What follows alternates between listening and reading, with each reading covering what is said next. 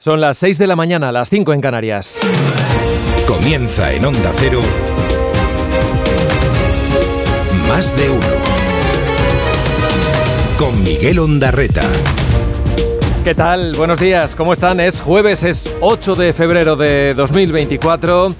Lluvia y viento, por fin, en el pronóstico del tiempo. Hoy la cosa cambia. Entra un frente por el Atlántico que con el paso de las horas va a ir dejando el cielo cubierto en prácticamente toda la península y en Baleares esperan precipitaciones en la mitad oeste, en el Cantábrico, también en los Pirineos, serán más intensas en Galicia, pero lluvia también en Castilla y León y Extremadura. En el Mediterráneo, de momento, pues ni una gota. Las nieblas se harán notar en Castilla-La Mancha y el Valle del Guadalquivir, pero sobre todo el viento. Hay 15 comunidades este jueves con avisos amarillo y naranja por este fenómeno del que solo se librarán en los archipiélagos. Soplará con rachas muy fuertes en el litoral gallego y también en la cordillera cantábrica. Bajan algo las temperaturas máximas por el oeste, no cambian en el resto, suben algo las mínimas. De hecho, hasta ahora las heladas se limitan únicamente a la zona de los Pirineos. En las Palmas de Gran Canaria llegarán hoy a los 28 grados, 25 en Santa Cruz, 24 grados esperan en Castellón, 23 en Girona, no llegarán a los 10 en Segovia. Roberto Brasero nos dibuja enseguida el mapa completo del tiempo. Las protestas del mundo del campo se multiplican este jueves. Hoy se suman nuevas convocatorias y movilizaciones, en este caso ya promovidas por las tres principales organizaciones agrarias. Ayer, más de un millar de tractores colapsaron el centro de Barcelona. Algunos agricultores, de hecho, han pasado esta noche en sus vehículos aparcados en plena avenida Diagonal. El presidente de la Generalitat, Per Aragonés, se reunió con alguno de ellos y les ha citado en 15 días para estudiar sus demandas. Los afectados reclaman respuestas pero mucho menos tiempo. Les piden que como mucho lo demoren en dos o tres días. En las últimas horas ha habido incidentes y se ha vivido momentos de tensión en Logroño, en Castellón, en Granada, en Málaga o en Zaragoza, donde el bloqueo de carreteras ha provocado que una importante fábrica de coches haya tenido incluso que parar su producción. Enseguida lo vamos a, a repasar. El malestar de los agricultores que se coló ayer en la sesión de control al gobierno, el presidente se comprometió a tomar medidas, aunque sin mucho detalle. Pepe y Vox arremetieron contra la inacción del Ejecutivo y tanto Feijó como Abascal denunciaron su dogmatismo ambiental.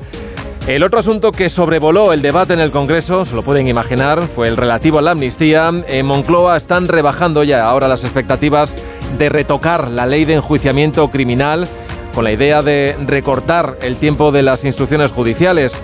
Junts respondió con indiferencia a esta última propuesta imaginativa del gobierno y Sumar pues tampoco lo acaba de ver. Ayer, por cierto, habló el fiscal general del Estado. A García Ortiz parece que no le ha hecho ninguna gracia que uno de los 11 fiscales de lo penal del Supremo, que el martes votó a favor de investigar a Puigdemont por terrorismo, denunciara precisamente aquí, en este programa, injerencias políticas, dando por hecho que el Ministerio Público al final se acabará posicionando probablemente en contra de la mayoría de los fiscales. Bueno, veremos. También de estas últimas horas, el rechazo del Senado con la mayoría absoluta del PP al techo de gasto es otro revés para el gobierno que supone además retrasar todavía más el proyecto de presupuestos. Y también noticia en Barcelona que ha quedado visto allí para sentencia al juicio a Dani Alves. El futbolista negó que violara a la chica de 23 años, insistió en que el sexo fue consentido, que no le pidió parar y que iba borracho. La defensa del jugador reclama su absolución, la acusación particular 12 años de cárcel. Empieza el día y lo hace con estos sonidos. ¿La discrepancia estaba ya preparada? Evidentemente sí. ¿Estaba esto pensado en este sentido y además hablado, seguramente? De que esto iría para arriba en el supuesto de que existiera esta discrepancia, a mí se me hizo evidente en el minuto uno de la Junta cuando me lo dice. Me parece una anomalía. Si no reconocemos en nuestros superiores y en nosotros mismos esa profesionalidad, creo que estamos en el camino equivocado. La amnistía va a funcionar, igual que funcionaron los indultos. La propuesta que se está negociando, por la información que tenemos, por eso digo prudencia, parece que no va en la dirección correcta. Los españoles sin antecedentes penales también requieren la atención del gobierno. O se entiende el pluralismo político y la diversidad territorial de España o no se entiende España, que es lo que les pasa a ustedes. Vamos a seguir dando leña dentro de muy poquito, de muy poquito, porque este fin de semana va a ser muy calentico. Y va a ser muy calentico porque hemos tenido la grandísima suerte de que un sector que es hermano al nuestro, que es el transporte, ha decidido unirse a nosotros. Pero la realidad es que no, se nos está impidiendo circular y no nos podemos permitir seguir así. Dirige Carlos Alsina. Dirección de sonido Fran Montes. Producción David Gabás. 6 y 5, 5 y 5 en Canarias. Las tres principales organizaciones agrarias, Asaja, UPA y COAC, se unen desde esta misma mañana a las protestas del sector del campo. Hay anunciadas movilizaciones hoy en las provincias de Ávila, en Salamanca, en Zamora, en Huesca y en Ciudad Real.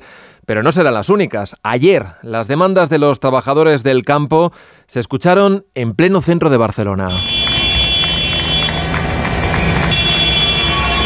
Cientos de tractores, hasta 2.000, según la Unión de Payesus, ocuparon la Diagonal, la Avenida Meridiana o la Gran Vía de la ciudad, mientras muchos ciudadanos, lo escuchábamos ahora, le recibía con aplausos. En Antequera, la policía cargaba anoche contra los manifestantes que han intentado bloquear el centro logístico de Mercadona, donde además ha ardido un camión.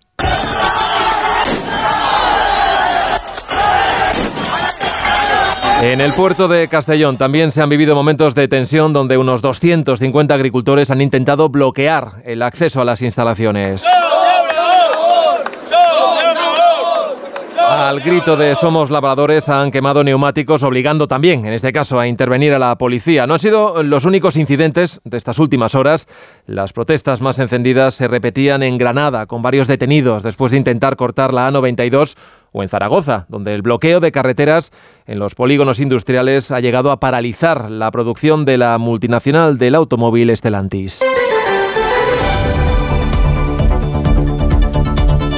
Y junto a todo esto, la plataforma 6F, ya saben que está detrás de buena parte de estos cortes en muchas vías y autopistas del país y que ahora pretende llevar, lo quiere hacer este sábado, los tractores hasta el mismo centro de Madrid y si les dejan hasta la calle Ferraz, donde está la sede del Partido Socialista.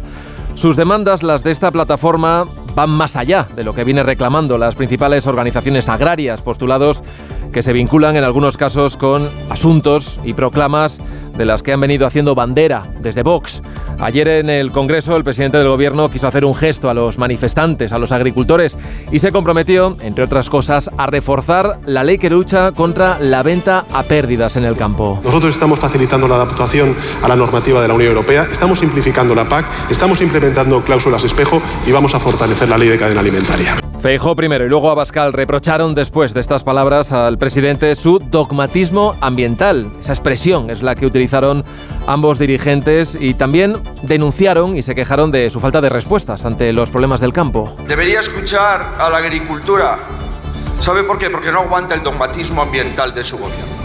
El problema de los agricultores españoles no solamente está en Bruselas, está en las bancadas de su gobierno, señoría. La rebelión de los balcones detuvo en 2017 la traición de sus socios golpistas y la rebelión de los tractores detendrá su traición al campo español que ya está en pie de guerra. Anoche la mayoría de los agricultores que entraron con sus tractores hasta el centro de Barcelona decidieron regresar a casa. Es cierto que hay algunos, los menos, que han dormido en los vehículos y esperan algo más que buenas palabras después de reunirse con el presidente aragonés y con su, con su IE de Acción Climática, con David Mascort. Y nos hemos emplazado a, con todos los miembros representantes de las diferentes organizaciones y de las plataformas a celebrar una reunión de trabajo en los próximos días para analizar cada una de las propuestas y ver en qué somos capaces de trabajar juntos para mejorar la situación del sector primario de Cataluña. La Generalitat les ha pedido 15 días para analizar sus reivindicaciones, pero los agricultores no quieren esperar tanto, les dan dos o tres días para que reflexionen sobre esas demandas.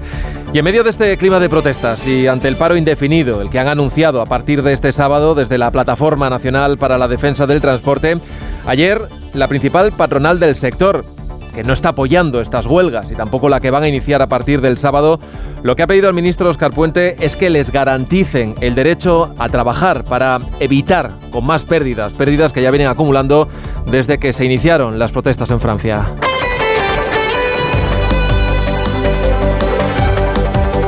Bueno, ayer ya les contamos algunos detalles de la larga y tensa reunión de la Junta de Fiscales de lo Penal del Supremo, que se inclinó finalmente el martes por abrumadora mayoría, además, a favor de que el alto tribunal investigue a Carlas Puigdemont por terrorismo, en línea con lo que viene defendiendo el juez de la Audiencia Nacional, Manuel García Castellón. La votación fue clara, 11 a 4. Uno de esos 11 fiscales que sí que veía indicios de terrorismo fue Salvador Viada. Ayer, en este mismo programa, eh, entrevistado por Carlos Alsina, relató con una claridad, la verdad es que muy poco habitual en estos casos, su extrañeza o algo más por lo que pasó en esa reunión donde todo parecía estar hecho de antemano para que los dos fiscales jefe mostraran opiniones contradictorias, contrapuestas, para que así la decisión final pues acabara recayendo en la número 2 del Ministerio Público, la que es mano derecha del fiscal general del Estado.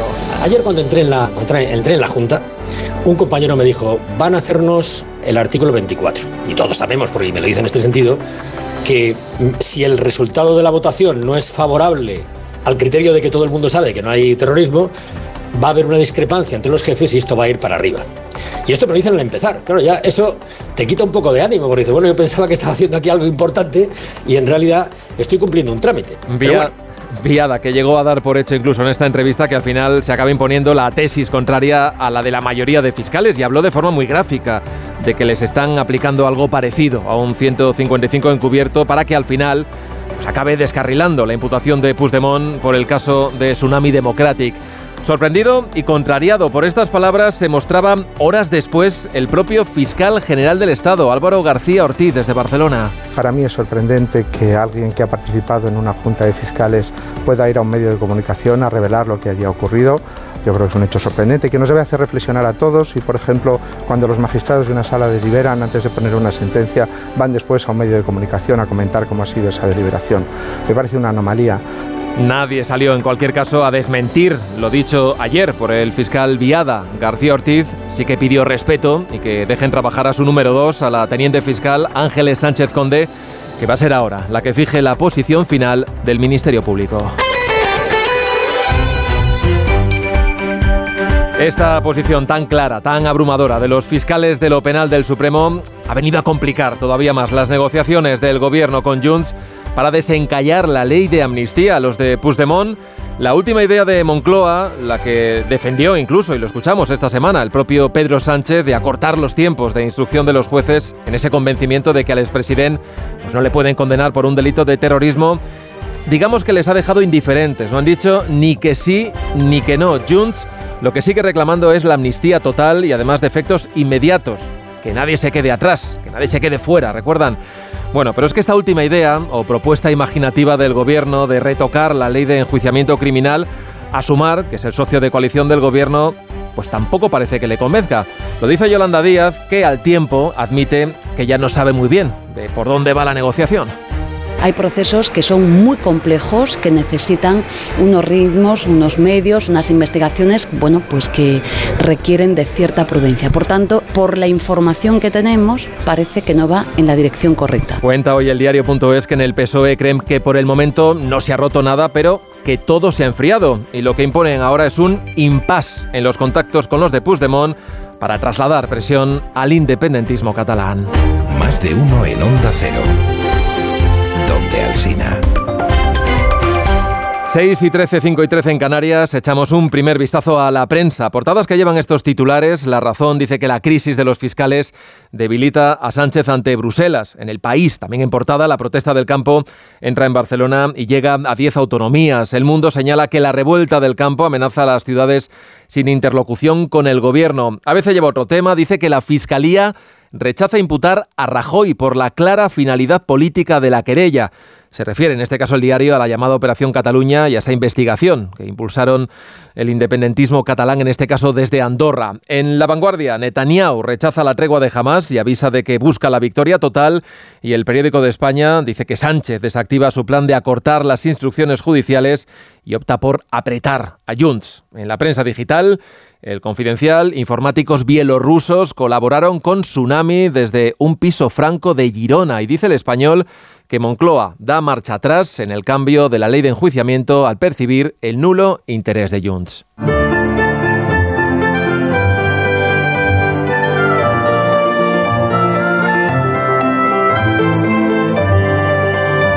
Vamos ya a conocer en detalle la previsión del tiempo para este jueves. Roberto Brasero, buenos días. Hola, muy buenos días y buenos días a todos en este jueves de cambio de tiempo. Nos olvidamos del anticiclón, dejamos atrás el sol, también las heladas de esta primera hora del día, pero sobre todo ya nos olvidamos de la calma porque llega una borrasca Carlota que nos va a dejar un temporal de vientos y de lluvias generalizadas y hoy y mañana desde luego lo vamos a comprobar prácticamente en toda España. De momento, hoy el viento va a ir arreciando según avance la jornada rachas de más de 90 o 100 kilómetros por hora en zonas de Galicia, norte de la península, pero también por la tarde en sierras del centro o del sur, además de los Pirineos.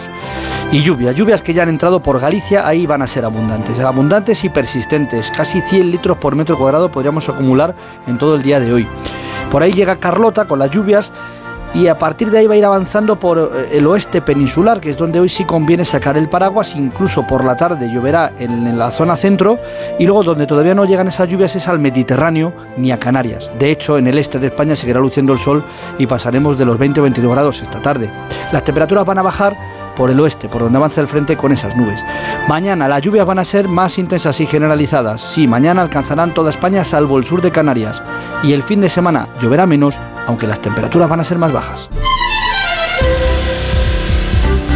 En Cádiz se preparan ya para disfrutar desde hoy mismo y hasta el domingo 18 su fiesta más señera, el carnaval, al concurso de agrupaciones en el Gran Teatro Falla. Ya solo le queda la gran final de este viernes, el sábado en la Plaza de San Antonio, el pregón, y a partir de ahí un sinfín de carruseles, de coros, de romanceros y de chirigotas callejeras. Nos lo va a contar desde Onda Cero Cádiz, Jaime Álvarez. Aunque el 9 de enero comenzaron a sonar las coplas y los pasodobles, hoy comienza el Carnaval de Cádiz. Esta fiesta define a Cádiz, ciudad abierta y transgresora, y todo es poco para celebrarla como se merece. El pregonero, el chirigotero Juan Manuel Braza, conocido como el sheriff, hoy será recibido en el ayuntamiento. Ya lo tiene todo listo para subirse al escenario de la céntrica plaza de San Antonio este sábado, si la ansiada lluvia lo permite, pero hay mucho más. Esta noche habrán conciertos en la plaza de San Antonio y mañana viernes el protagonista es sí o sí la final del concurso a partir de las 8 de la noche. El templo de los ladrillos colorados, como se conoce al falla, será un año más el hogar de las coplas eh, durante un concurso que se va a extender durante toda la noche y parte de la mañana del sábado. Y casi sin dormir no va a parar la fiesta, habrá una batalla de coplas a las 2 en el Mercado Central, a las 10 de la noche el carnaval en el histórico barrio del Pópulo y los primeros premios también estarán en la calle. Así Cádiz se abre de par en par para recibir a toda España y el mundo una carta de presentación inmejorable para conocer y enamorarse, como otros muchos, de la ciudad más antigua de Occidente. Un grupo va a escuchar su nombre en el fallo y al mismo tiempo alguien que de rabia en la esquina de un ensayo. Más de uno en Onda Cero. ¿Te lo digo o te lo cuento? Te lo digo. Tenemos todos los seguros contigo y aún así, ¿pagamos de más? Te lo cuento. Nosotros nos vamos a la mutua. Vente a la mutua con cualquiera de tus seguros. Te bajamos su precio, sea cual sea. Llama al 91 555 5555. 91 555 5555. Te lo digo o te lo cuento. Vente a la mutua. Condiciones en mutua.es. Hola Andrés, ¿qué tal el fin de semana? Pues han intentado robar en casa de mi hermana mientras estábamos celebrando el cumpleaños de mi madre. Así que imagínate. Dile a tu hermana que se ponga una alarma. Yo tengo la de Securitas Direct y estoy muy contento. Por lo que cuesta, merece la pena la tranquilidad que da. Protege tu hogar frente a robos y ocupaciones con la alarma de Securitas Direct. Llama ahora al 900-272-272. Más de uno con Miguel Ondarreta. Donde Alsina.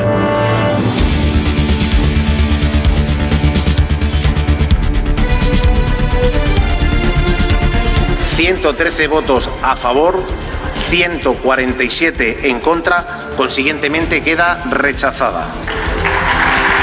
Es el momento en el que el Senado, donde el Partido Popular tiene mayoría absoluta, rechazaba ayer la senda de estabilidad, el objetivo de déficit y el techo de gasto del gobierno que supone el paso necesario para iniciar la tramitación de los presupuestos generales del Estado.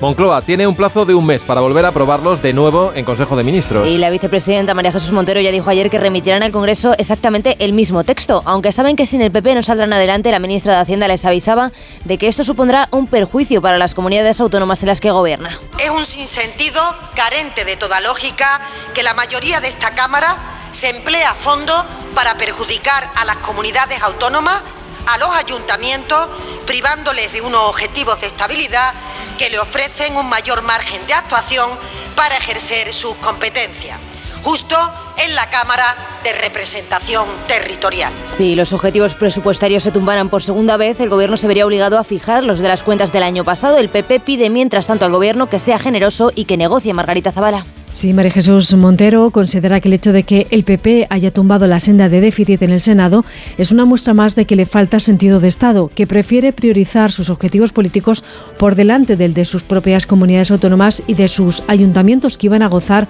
de un mayor margen de gasto para este 2024. Los populares niegan la mayor, dicen que no se creen las cuentas del gobierno, que no son más que cuentos que además están escritos desde Waterloo. La mesa tomó ya una decisión hace días eh, sobre el cambio de, de, despachos, las decisiones habituales que suele tomar la mesa en estos casos, eh, y, ya está. ¿no? Se tendrán que producir esos cambios como se ha hecho siempre y con toda la normalidad. ¿no? El diputado de Sumar, Chema Guijarro, que hasta hace apenas ocho meses formaba parte de Podemos, quitaba hierro a las acusaciones de la formación morada, que sostiene que el grupo de Yolanda Díaz ha sacado las pertenencias de sus cuatro diputados de los despachos a la fuerza. El Congreso asegura que ya pidieron a Podemos que se cambiaran la sala tras abandonar el grupo parlamentario de Sumar. Ignacio Jarillo. Podemos denuncia ante la policía que alguien ha entrado en los despachos que ocupan en el Congreso y ha sacado sus enseres personales y laborales al pasillo. La formación de Yone Belarra apunta a diputados de Sumar que, según el grupo parlamentario de Yolanda Díaz, llevan dos meses esperando a que los diputados de Podemos desalojen dichos despachos, puesto que renunciaron a seguir dentro de esa formación. Más de 63.000 personas solicitaron asilo en España durante 2023 y solo se le concedió el estatus a un 12% de ellas. Según el informe de la Comisión Española de Ayuda al Refugiado, las peticiones de asilo marcaron el año pasado récord con un 37% más que el año anterior y eso que en estos datos no se tienen en cuenta las protecciones temporales a desplazados por la guerra en Ucrania, más de 195.000 desde que Rusia invadiera el país vecino hace casi dos años. Venezuela, Colombia y Perú representaron los países con más solicitudes. Continúa además la crisis migratoria en Canarias. Ayer llegaron 98 personas a bordo de cayucos a las islas. En lo que llevamos de año, el 80% de los llegados a estas embarcaciones venían de Mauritania. Hacia ese país viajan hoy Sánchez y la presidenta de la Comisión Europea, von der Leyen, para interceder con el gobierno de ese país e intentar controlar los flujos migratorios. Corresponsal en Bruselas, Jacobo de Regoyos. La Unión Europea busca reforzar su relación con el único Estado democrático de la zona con esta visita conjunta Bruselas-Madrid, von der Leyen, Pedro Sánchez, especialmente en materia de migración, al ser últimamente el principal país de tránsito desde el que salen los cayucos que llegan a Canarias. Para ello se anunciarán previsiblemente nuevos fondos que servirán también para impulsar a Mauritania como un centro regional en el sector del hidrógeno verde. Con la declaración de Dani Alves, quedaba ayer visto para sentencia el juicio al futbolista acusado de violar a una joven en una discoteca de Barcelona, Onda Cero Barcelona, Nautiel. Dani Alves declaró este miércoles como acusado de una agresión sexual. Dijo que la denunciante y él tuvieron sexo consentido y que no hubo violencia. También remarcó que iba muy bebido en la noche de los hechos. Esta versión contrasta con la que dieron los médicos y psicólogos que atendieron a la víctima. Además, dos psicólogas aportadas por la defensa admitieron que Alves sabía lo que hacía a pesar del alcohol. Más de uno. Vamos ya con los titulares de la información deportiva. Ana Rodríguez, buenos días. Badalona ha recordado a las tres víctimas mortales del derrumbe. ¿Qué tal? Buenos días. El Athletic Club sorprendió al Atlético de Madrid en el Metropolitano y toma ventaja para estar en la final de la Copa del Rey. 0-1 victoria del equipo vasco con un gol de Berenguer de penalti tras un error cometido por Reinildo. El finalista se decidirá dentro de un mes en San Mamés y a pesar de la ventaja, Ernesto Valverde, técnico del Athletic, hablaba de eliminatoria abierta una eliminatoria absolutamente abierta, absolutamente abierta. Es verdad que hace poco le hemos ganado al Atlético de Madrid en San Mamés, pero hemos perdido muchas veces con el Atlético de Madrid en San Mamés y una diferencia de un gol no es significativa con un equipo con la potencia y con el nivel que tiene el Atlético. O sea, esto está absolutamente abierto para cualquiera de los dos. El Atlético de Madrid fue mejor en la segunda mitad, le pitaron un penalti a favor en el minuto 90, pero la jugada fue anulada finalmente por el VAR debido a un fuera de juego de Morata. Simeone no tira la toalla de cara a la vuelta. Para mí hicieron un partido muy bueno, cometimos un error y en estas eliminatorias los errores se pagan. Tuvimos situaciones de gol, no pudimos concretar aquellas que parecían que podían entrar. Tranquilidad. Ellos tienen una ventaja importante porque juegan en su casa, pero nosotros iremos obviamente a jugar las posibilidades que nos quedan. También ayer partidos de la Copa de la Reina, cuartos de final. El Barça y el Athletic ya están en semifinales. El Barça goleó 8-0 al Sevilla, mientras que el Athletic Club eliminó al Costa de Tenerife en la tanda de penaltis. Hoy dos partidos más, a las 7 Levante Real Sociedad y a las 9 Derby entre el Atlético de Madrid y el Real Madrid. Además, ayer el juicio contra Dani Alves por presunta violación a una joven en una discoteca de Barcelona quedaba visto para sentencia, con la declaración del jugador brasileño que alegó haber bebido dos botellas de vino y media de whisky y que las relaciones fueron consentidas. En baloncesto, partidos de Euroliga que se juegan hoy, 3 a las 8 y media con equipos españoles, Basconia, Asbel Basket, Olimpia, Milán, Real Madrid y Valencia Basket, Olympiacos. Y comienza el preolímpico femenino de la selección de baloncesto que se mide a las 4 y media a Japón. Y en atletismo, malas noticias para el atleta español Mokatir, suspendido por saltarse tres controles antidop. Más de uno. En Onda Cero. Redifusión brevísima del más de uno que usted quizá no escuchó. Pablo Berger, buenos días. Buenos días. Buenos días. Porque, riéndome, riéndome, no, no puedo casi ni hablar. O sea, no sabéis lo que me he reído con esta, esta noticia de Eyewitness News. Exacto, Amica claro. 2000. Pues claro, si hubieras tenido una Mica 2000 cuando estuviste tú en Nueva York en los años 80, pues la otra cosa hubiera sido la vida, ¿no? en aquella ciudad.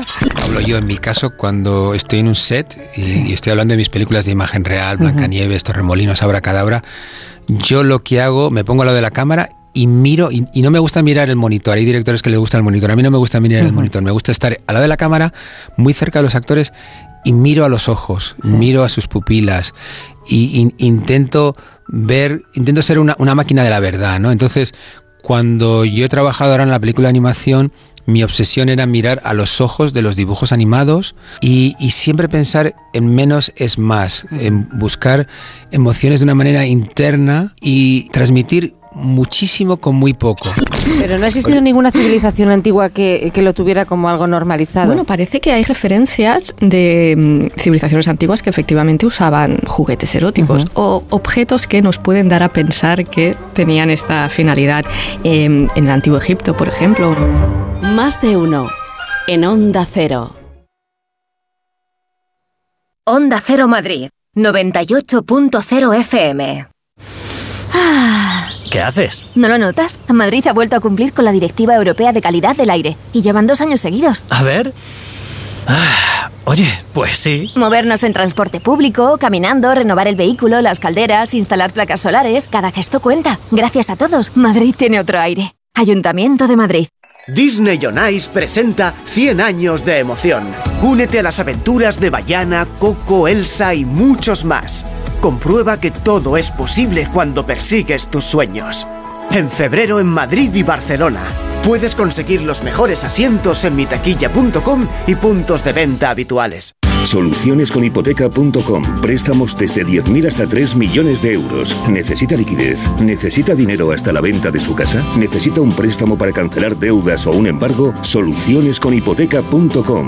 91 639 9407. Préstamos desde 10.000 hasta 3 millones de euros. Solucionesconhipoteca.com. Grupos Eneas. Ya puedes conocer el precio máximo de tu trayecto con la garantía de Radioteléfono Taxi. Llámanos al 91-547-8200 o descarga Pide Taxi. Más información en rttm.es.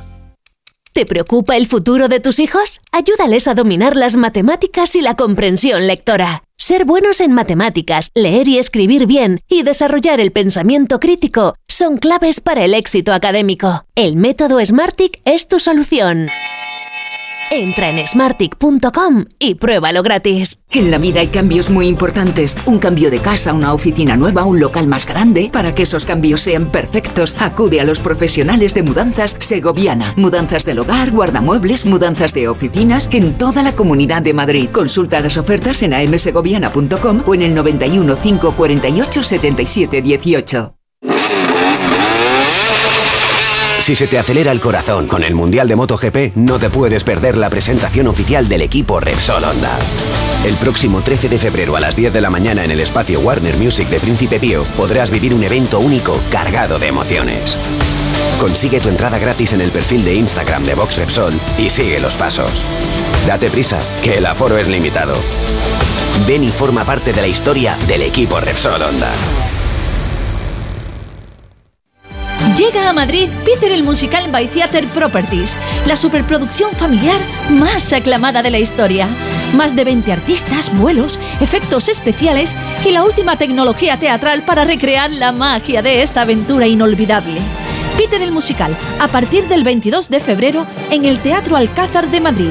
Entradas a la venta y más información en peterelmusical.com.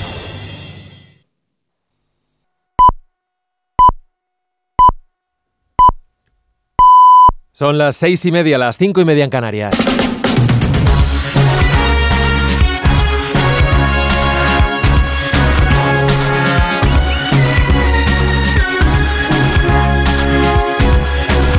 Comienza el día en Onda Cero. Es jueves 8 de febrero de 2024. Hoy sale el sol en Palma a las 7 y 51 minutos. En Murcia a las 8 y 3, en Cuenca a las 8, a las 8 y 11 minutos, en Cádiz a las 8 y 20 de la mañana. El viento va a ser hoy el protagonista porque empieza a soplar con fuerza y vamos a tener incluso rachas de más de 100 kilómetros por hora en la cordillera cantábrica. Además, va a dejar avisos en prácticamente toda la mitad norte, la costa atlántica andaluza, Almería, Murcia y Extremadura. Al viento se le suma hoy la lluvia que vamos a tener por el oeste, especialmente en Galicia, mientras que en el resto veremos algunas nubes y en los Pirineos caerá también algo de nieve. Los termómetros suben por el este, pero tienden a bajar por el resto. En el centro y el norte estaremos entre los 12 y los 17 grados, pero en puntos como Segovia no llegaremos a los 10. En el sur y en el Mediterráneo volvemos a estar cerca de los 20 grados. En Castellón alcanzaremos los 24. Este jueves estaremos pendientes del Parlamento Europeo y del Gobierno de Egipto. Los detalles con Elena Bueno y con Manuel Pecino. La Eurocámara examina este jueves como trámite habitual el Estado de Derecho en España, una sesión a la que no acudirá el ministro de Justicia, Félix Bolaños, que alega que tiene que recibir a la Comisión de Venecia, que examina a petición del Senado la ley de amnistía.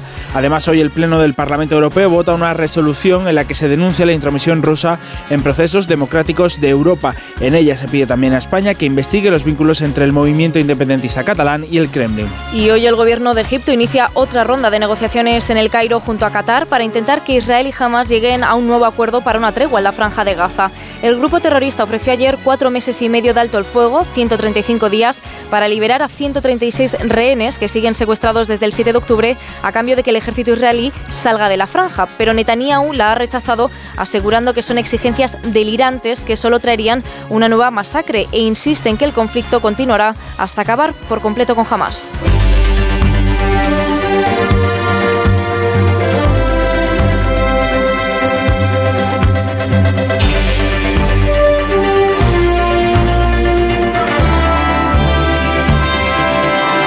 En caso de que el Partido Popular persista en esa estrategia de obstrucción, volveremos a traerlo a las diferentes cámaras tal y como figura en la ley. Y si, señorías, siguen bloqueándolo, estaríamos a lo dispuesto en la actualización del programa de estabilidad del mes de abril de 2023, que marca unos objetivos con menos capacidad de gasto para las administraciones territoriales. El Senado tumba sin sorpresa alguna el techo de gasto del gobierno, así que el Consejo de Ministros tiene a partir de ahora un mes para remitir a las cámaras una nueva propuesta. Pero avisa la vicepresidenta Montero de que aprobarán el mismo texto sin cambios, a pesar de que el PP se abre a apoyarlos si acepta sus condiciones. Si no hay cambios ni cesiones, la mayoría del Partido Popular que ostenta en el Senado volverá a tumbarla, pero según la ministra de Hacienda, eso solo hará que se retrasen los presupuestos, eso sí, con una senda de gasto que impedirá a comunidades autónomas y ayuntamientos ejecutar parte del gasto ya presupuestado. Margarita Zavala. El Gobierno tiene que ponerse de nuevo manos a la obra para elaborar otros objetivos de estabilidad presupuestaria y otro plan de reequilibrio después de que el PP los tumbase en el Senado como había prometido. Se han emitido 260 votos, 113 votos a favor, 147 en contra, consiguientemente queda rechazada. Montero tiene 30 días para presentar los nuevos textos que tendrán que pasar el trámite del Consejo de Ministros, del Congreso y del Senado. Si en esta segunda ocasión tampoco salen adelante, entrarán en vigor los objetivos de déficit aprobados por Bruselas que limitan más el margen de gasto a comunidades autónomas y ayuntamientos. Por eso, la ministra no entiende la actitud de los populares, que a su vez le recuerdan que el hecho de que haya al final presupuestos va a depender únicamente de Puigdemont. Los socios del gobierno votaron ayer a favor de la senda de gasto y Montero confía en tener el mismo apoyo para los presupuestos, pero el senador de Junts, Josep Lluís Cleries, ya avisaba de que pondrán precio a sus votos. No se trata de dialogar, se trata de negociar. El a cambio de nada que han practicado algunos se ha acabado. Hoy votaremos que sí, ya se lo avanzo, Pero nuestro voto para los presupuestos, con esta forma de hacer, no lo obtendrán. Junts exigiría a cambio que se asigne a Cataluña lo correspondiente a la población o a lo que genera de PIB, el 16 o el 19%, también que se ejecute todo lo presupuestado o que se acabe con lo que llaman déficit fiscal. Estamos haciendo una política absolutamente transversal y holística de empatía y de compromiso con el campo. Tanto es así que durante la pasada legislatura aprobamos una de las principales leyes eh, transformadoras de un sector como es el, el de la agroindustria en nuestro país, la ley de cadena alimentaria, que trajo justicia y transparencia a toda la cadena de valor. Pedro Sánchez insiste en cuánto ha apoyado el gobierno al sector agrícola. Siguen recordando que se han destinado 4.000 millones de euros en ayudas a los agricultores en los últimos años y el ministro Planas asegura que es el gobierno que más les ha comprendido en el último siglo. Cree además acertada la decisión de la Comisión de retirar la obligatoriedad de reducir el uso de pesticidas. Una medida insuficiente para el sector. Hoy las principales asociaciones, Asaja, COAG y UPA, inician sus protestas en provincias como Zamora, Huesca o Ciudad Real. Protestas que sí están autorizadas, no como las organizadas por redes sociales, por parte sobre todo de la plataforma 6F, cuyos participantes ya están siendo multados. Esta plataforma, que tiene reclamaciones que coinciden con las asociaciones mayoritarias, pero también algunas cercanas a la ultraderecha, como que se eliminen las subvenciones a partidos políticos o a los sindicatos, ha pedido concentrar a los agricultores en Madrid el próximo sábado, no para manifestarse ante el Congreso, ante la sede de la Comisión Europea o ante el Ministerio de Agricultura, sino en la calle Ferraz, donde está la sede del PSOE. Ayer estas movilizaciones se repitieron con menos seguimiento, pero también consiguieron cortar carreteras y autovías. Hubo 12 detenidos y más de 2.500 personas identificadas para una propuesta de sanción administrativa. A Barcelona llegaron unos 2.000 tractores desde todas las provincias catalanas y sus representantes se reunieron con Per Aragones, que les prometió más diálogo. Onda Cero Barcelona, Marcos Díaz. El Gobierno se ha mostrado comprensivo con las reclamaciones del sector y afirma que se las hace suyas. El Ejecutivo catalán ha asegurado que hará todo lo que esté en su mano para garantizar la prosperidad de los agricultores y ganaderos. Con este objetivo, sindicatos y Generalitat han acordado verse nuevamente dentro de 10 o 15 días. David Mascort, consejero de Acción Climática y nos hemos emplazado a, con todos los miembros representantes de las diferentes organizaciones y de las plataformas a celebrar una reunión de trabajo en los próximos días para analizar cada una de las propuestas y ver en qué somos capaces de trabajar juntos para mejorar la situación del sector primario de Cataluña. La reunión de las agrupaciones agrarias y ganaderas con el presidente Pera Aragonés y el conseller del ramo ha sido la última parada de una marcha lenta de 2.000 tractores, según los sindicatos, que han llegado a Barcelona desde Girona, Tarragona y Lleida. Están por toda península y de alguna manera pues vamos tratando de evitarlos. Pero la realidad es que no se nos está impidiendo circular y no nos podemos permitir seguir así. Si ellos no nos cargan, las mercancías no las podemos llevar y evidentemente reivindicamos ambas partes la necesidad de poder circular y llegar a los puntos de destino. Reunidos con el ministro Oscar Puente, el Comité Nacional de Transportes por Carretera pide que se respete su derecho a trabajar, igual que ellos hacen con los agricultores, con el derecho que tienen a manifestarse. Las patronales representadas en el comité descartan sumarse a las movilizaciones y piden que se aseguren que podrán circular libremente. El gobierno descarta que vaya a verse afectado el abastecimiento por la suma a las movilizaciones de la plataforma de transportistas minoritaria, pero Interior no descarta reforzar los dispositivos si aumentan los bloqueos. Caridad García. Primeras incidencias en la entrada y salida de mercancías como consecuencia de las movilizaciones que recorren el país. Lo denuncia el gran consumo. La patronal ANGED pide la actuación urgente del Ministerio del Interior para garantizar que el transporte pueda operar con garantías y fluidez. La gran distribución recuerda que toda la cadena de valor lleva tiempo alertando de las consecuencias indeseadas de la actual presión regulatoria, especialmente en el actual contexto de inflación. ¿La discrepancia estaba ya preparada? Evidentemente sí. ¿Estaba esto pensado en este sentido y además hablado, seguramente, de que esto iría para arriba en el supuesto de que existiera esta discrepancia, a diferencia de lo que ha ocurrido siempre? A mí se me hizo evidente en el minuto uno de la Junta cuando me lo dice. Mm, que al fin y al cabo esto está hecho con todas las garantías para que resuelva el fiscal general del Estado. En este programa, el fiscal Salvador Viada, que forma parte de la Junta Fiscal que abogó el martes por procesar a Puigdemont por el caso de Tsunami Democratic, se mostraba seguro de que antes de reunirse estaba ya decidido que su decisión no valdría para nada que sería el propio Álvaro García Ortiz quien fijaría la postura final del Ministerio Público. Habla de un 155 a la justicia encubierto, mientras que el fiscal general del Estado cree que sus declaraciones son una anomalía.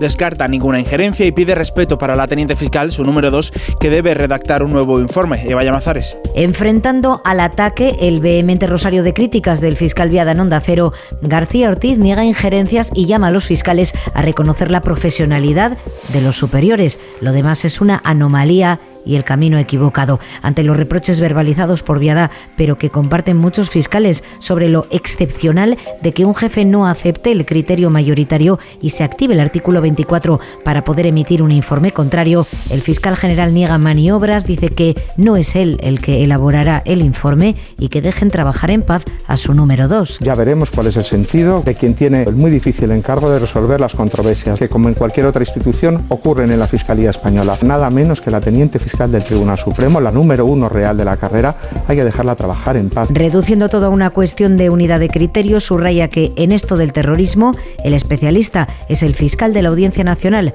contrario a que el Supremo investiga a Puigdemont por este delito. 6 y 40, 5 y 40 en Canarias. Como era de esperar, Dani Alves niega que violase a su denunciante en el baño de una discoteca en Barcelona y ha insistido en que iba muy borracho aquella noche de diciembre de 2022. Asegura que fue sexo consentido y que ella en ningún momento se opuso a la relación. El juicio ha quedado ya visto para sentencia y en la última sesión se han visionado las imágenes de las cámaras de seguridad del local. Han declarado también el, el ginecólogo que atendía a la víctima y la psicóloga forense que descarta que haya indicio alguno para dudar de su versión. Onda Cero Barcelona, Ana Utiel. Alves aseguró que la denunciante y él tuvieron sexo consentido y que fue ella quien tomó la iniciativa. Según el exfutbolista, la chica entró en el lavabo después de él y una vez dentro, ella le hizo una felación y él la penetró. En su declaración, que duró poco más de 20 minutos, también insistió en que iba muy bebido y en un momento se echó a llorar. Su versión de los hechos, sin embargo, contrasta no solo con la de la víctima, sino también con la de muchos testigos y pruebas. Por ejemplo, con la del primer mozo de escuadra que atendió a la víctima en la noche de los hechos y que este miércoles quedó acreditada con el vídeo que grabó la cámara de este agente. Por otro lado, los psicólogos y forenses que trataron a la víctima confirmaron que sufre estrés postraumático, un diagnóstico que cuestionó la forense aportada por la defensa. Precisamente dos psicólogas presentadas también por la abogada de Alves afirmaron que aquella noche el acusado sabía lo que hacía y podía distinguir el bien y el mal. Miguel Ondarreta, más de uno, donde Alsina.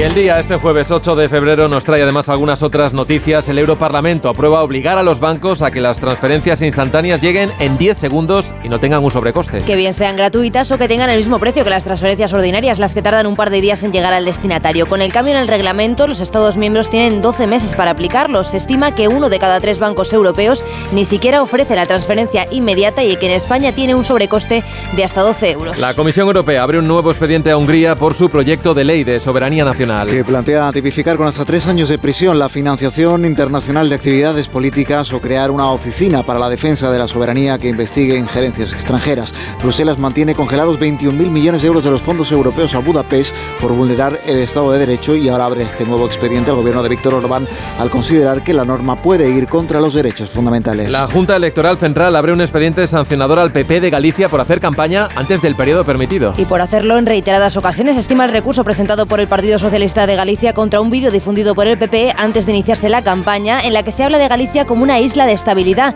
y el destino ideal para votar el 18 de febrero. La JEC va más allá de ordenar la retirada del vídeo y abre un expediente al partido de Rueda por incurrir en estas prácticas en reiteradas ocasiones. Y ha dimitido de todos sus cargos Ángel Hernández, el secretario general del PSOE en las Cortes de Castilla y León, acusado de violencia de género. El hasta ayer número 13, Tudanca, ha renunciado al acta de procurador por Soria y ha pedido la baja del partido. Hernández quedó en libertad con una orden de alejamiento de su pareja, pero el juez ha abierto diligencias por varios delitos de violencia sobre la mujer, además de atentado o resistencia a la autoridad por amenazar a dos agentes de la policía que le detuvieron.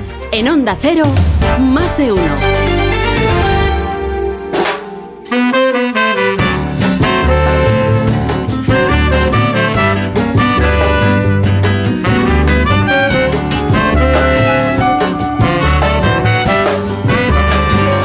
Y a esta hora 6.44, 5.44 en Canarias, echamos ya la vista atrás. Miramos por el retrovisor de Elena Bueno. Elena, buenos días.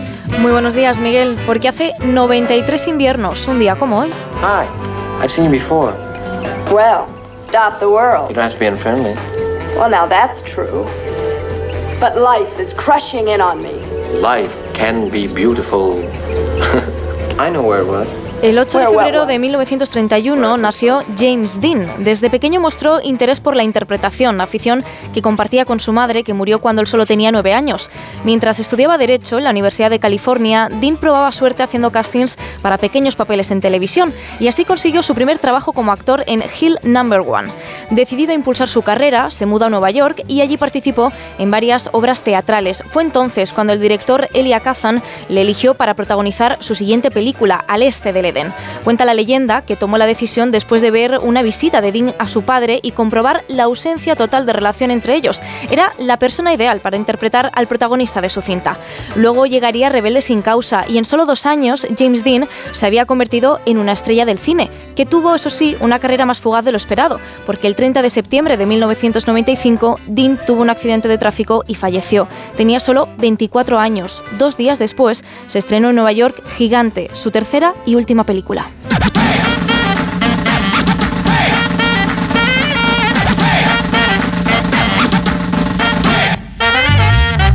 Es la hora de conocer la historia de una nueva canción. Lo hacemos con Sara Iturbide. Sara, buenos días. Buenos días, Miguel. Hoy vamos a escuchar un tema del compositor brasileño Rodrigo Amarante. Hoy vamos a escuchar Tuyo.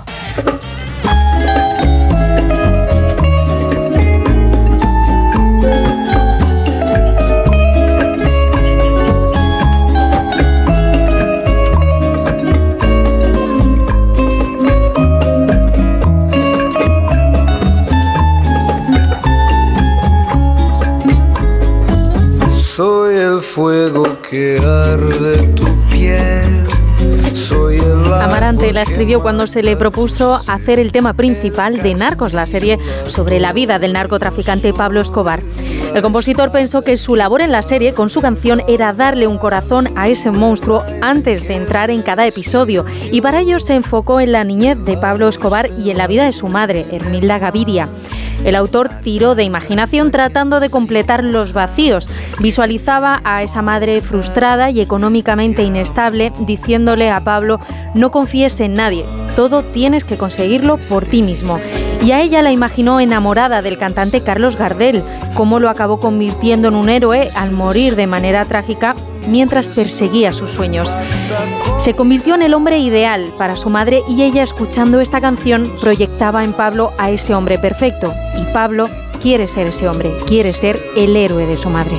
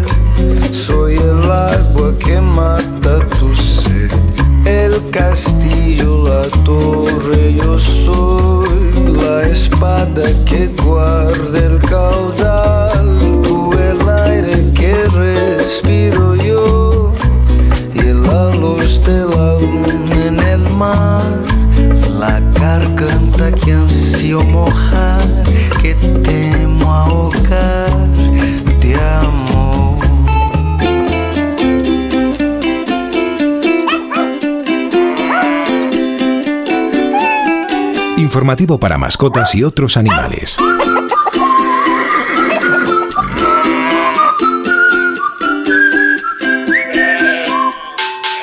A los peces, payaso que nos escuche, les gustará saber que son más inteligentes de lo que, al menos los humanos, pensábamos. Aunque el cine nos dejó entrever lo listo que eran estos peces, tanto como para que Marlin pudiera encontrar a Nemo, la realidad supera la ficción. Un estudio japonés ha descubierto que saben contar y que tienen memoria suficiente como para, además de recordar la calle Wallaby 42 de Sydney, recordar cuántas rayas tienen los suyos. El Instituto de Ciencia de Okinawa asegura que el pez payaso suele estar bastante preocupado por proteger su casa, su anémona. Así que, según este estudio, tienen una forma de evitar que, que entren peces que no sean de su misma colonia, identificarles por las rayas. En cada colonia suele repetirse un mismo patrón de rayas blancas, así que es fácil de memorizarlas. De esta forma, si algún extraño, aunque sea de su misma especie, intenta entrar en la anémona, el más grande de la colonia irá a atacarle y ahuyentarle. Más de uno. ¿Qué sorte tiveches? Ojalá non tocó radiador, sae chapa. Con el seguro de coche de línea directa no solo te ahorras una pasta, sino que además puedes escoger el taller que quieras aquí o en las Rías Baixas. Y si eliges taller colaborador, también tienes coche de sustitución garantizado y servicio de recogida y entrega. Cámbiate ahora y te bajamos el precio de tu seguro de coche, sí o sí. Ven directo a lineadirecta.com o llama al 917-700-700. El valor de ser directo. Consulta condiciones. Hoy estamos en Vigo. Yo este plato no, no, lo volvería a pedir. Es lo más horrible que he visto en mi vida. No me faltes al respeto, por favor. Guapa. Así no te voy a contestar. Yo me levanto y me voy. Hacer mal por hacer mal. Batalla de restaurantes. Nuevo programa. Esta noche a las diez y media en La Sexta. Ya disponible solo en A3 Player. ¿Te lo digo o te lo cuento? Te lo digo. Ahora que todo se hace online, ¿me haces ir a tu oficina? Te lo cuento. Yo me voy a la mutua. Vente a la mutua y además de realizar todas las gestiones desde tu móvil, te bajamos el precio de tus seguros, sea cual sea. Llama al 91 555 5555. Te lo digo, te lo cuento. Vente a la mutua. Condiciones en mutua.es. Descubre la belleza del Mediterráneo, las islas griegas o el norte de Europa con MSC Cruceros y Viajes El Corte Inglés. Embarca desde puertos españoles o si lo prefieres vuela desde Madrid o Barcelona. Disfruta de 8 días en todo incluido desde 659 euros. Consulta condiciones en Viajes El Corte Inglés. MSC Cruceros, un viaje hacia la belleza. Tenía siete recibos pagaba mm, alrededor de 1.100 euros y ahora voy a pagar alrededor de 350. Pues que me ha cambiado la vida, que reconozco que me han ayudado mucho. Pues ha sido un salvavidas. Agencia negociadora les ha cambiado la vida. No lo dudes. Si tienes casa en propiedad y quieres pagar un 80% menos cada mes por tus préstamos, llama gratis al 900-900-880. 900-900-880. Llama ahora, te cambiará la vida. Hola Andrés, ¿qué tal el fin de semana? Pues han intentado robar en casa de mi hermana mientras estábamos celebrando el cumpleaños de mi madre. Así que imagínate. Dile a tu hermana que se ponga una alarma. Yo tengo la de Securitas Direct y estoy muy contento. Por lo que cuesta, merece la pena la tranquilidad que da. Protege tu hogar frente a robos y ocupaciones con la alarma de Securitas Direct. Llama ahora al 900-272-272. ¿Un cóctel o un refresco? ¿Desayuno con zumo o café? Con la promo todo incluido de Costa no tienes que elegir. Las bebidas son gratis. Reserva tu crucero hasta el 12 de marzo y disfruta del paquete de bebidas gratis. Infórmate en tu agencia de viajes o en costacruceros.es. Costa. El ser humano ha enviado naves a Marte, pero sacar las legumbres cocidas del tarro nos sigue costando. Hasta ahora, con el nuevo tarro ancho de Legumbres Luengo todo es más fácil. Salen intactas muy rápido y con su sabor único. Legumbres Luengo, la nueva pasta.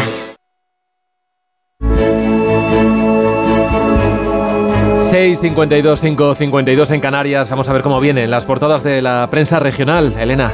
Leo, por ejemplo, en la del Diario de Mallorca, Lesen sigue. El informe de los letrados del Parlamento Balear concluye que su expulsión del grupo parlamentario de Vox fue en una reunión anómala. Ahora los cinco diputados que le echaron estudian si vuelven a intentarlo. En Valencia, Levante recoge, Ford plantea otro ERTE, la planta de Almusafes, para 750 trabajadores. La multinacional justifica la medida hasta finales de abril por la baja producción. El periódico Córdoba destaca en su portada el ayuntamiento se hará cargo de zonas privadas que tienen uso público. El consistorio va a asumir a través de un convenio con los propietarios el mantenimiento de estas zonas y unos 50.000 cordobeses se van a poder ver beneficiados de la medida.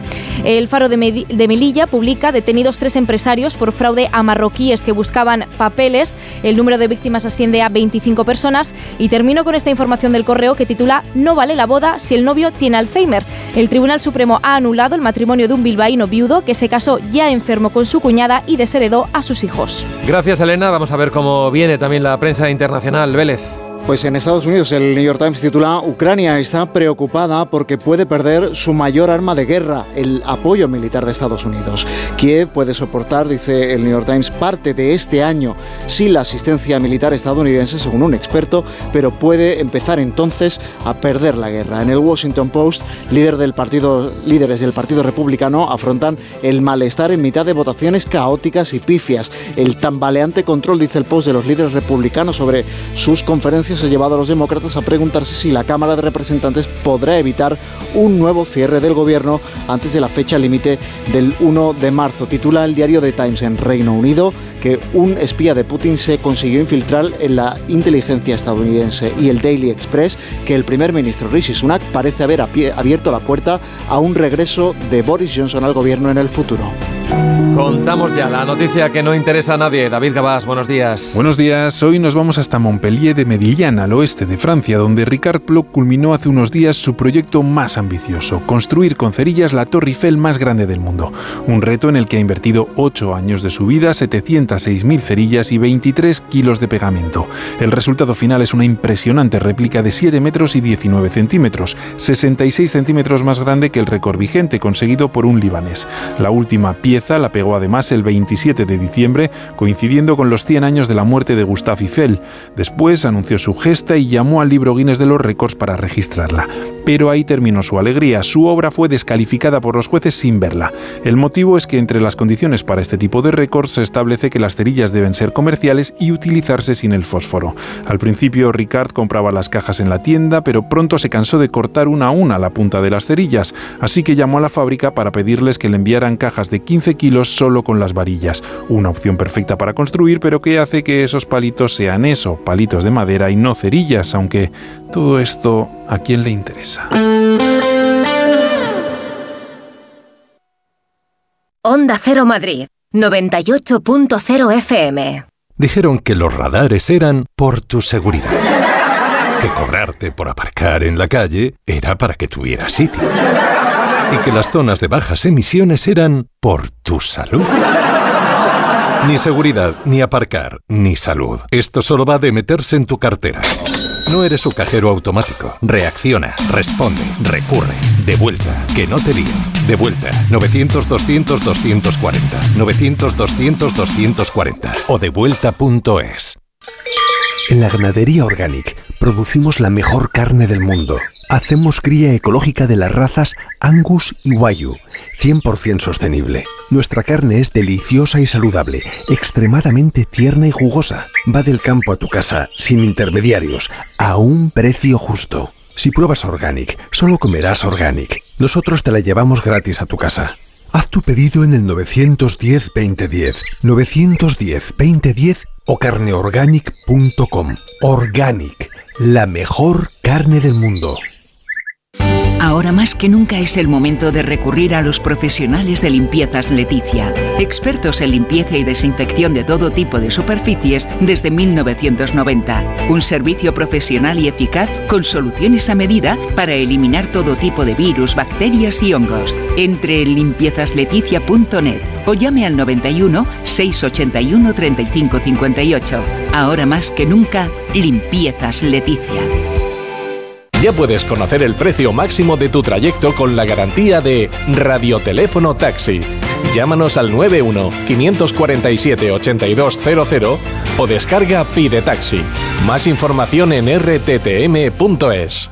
Tenía siete recibos, pagaba mm, alrededor de 1.100 euros y ahora voy a pagar alrededor de 350 pues que me ha cambiado la vida, que reconozco que me han ayudado mucho. Pues ha sido un salvavidas. Agencia negociadora les ha cambiado la vida. No lo dudes. Si tienes casa en propiedad y quieres pagar un 80% menos cada mes por tus préstamos, llama gratis al 900-900-880. 900-900-880. Llama ahora. Te cambiará la vida. Iberdeco Humedades. Limpiar, pintar, ocultar son soluciones ineficaces contra las humedades. Necesitas eliminar para siempre el problema. Iberdeco Humedades te proporciona un diagnóstico gratuito con el tratamiento antihumedad definitivo hasta con 30 años de garantía. Solicítalo en Iberdeco Humedades. Solucionesconhipoteca.com. Préstamos desde 10.000 hasta 3 millones de euros. ¿Necesita liquidez? ¿Necesita dinero hasta la venta de su casa? ¿Necesita un préstamo para cancelar deudas o un embargo? Solucionesconhipoteca.com. 91 639 9407. Préstamos desde 10.000 hasta 3 millones de euros. Solucionesconhipoteca.com. Grupos Eneas. Cecchini es el vermut artesano y tradicional de Madrid. El vermut de toda la vida con la calidad y sabor de siempre. Pídelo en tu bar o terraza preferidos, de grifo o botella. También puedes comprarlo en las tiendas de tu barrio y en vermutcecchini.com. Su sabor te conquistará. Vermut Cecchini, tu vermut. En Alquiler Seguro sabemos que cada cliente es único. Por eso estamos orgullosos de ser la primera empresa del sector en recibir la certificación AENOR de compromiso con las personas mayores. Horario preferente, más de 50 oficinas a tu disposición, gestores especializados y mucho más para que la edad no sea un obstáculo en tu alquiler. Alquiler Seguro, la revolución del alquiler. 98.0 FM, Onda Cero, Madrid.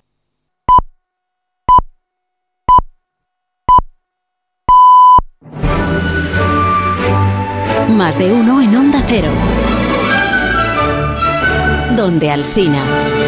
Son las 7 en punto de la mañana, 6 en punto de la mañana en Canarias. Felicidades a los lacutos, a los jovencios y a las cointas en el día de su santo. Y felicidades a John Williams, que hoy cumple 92 años y que seguro que nos está escuchando mientras toca el trombón y compone dos o tres bandas sonoras. Buenos días desde Onda Cero.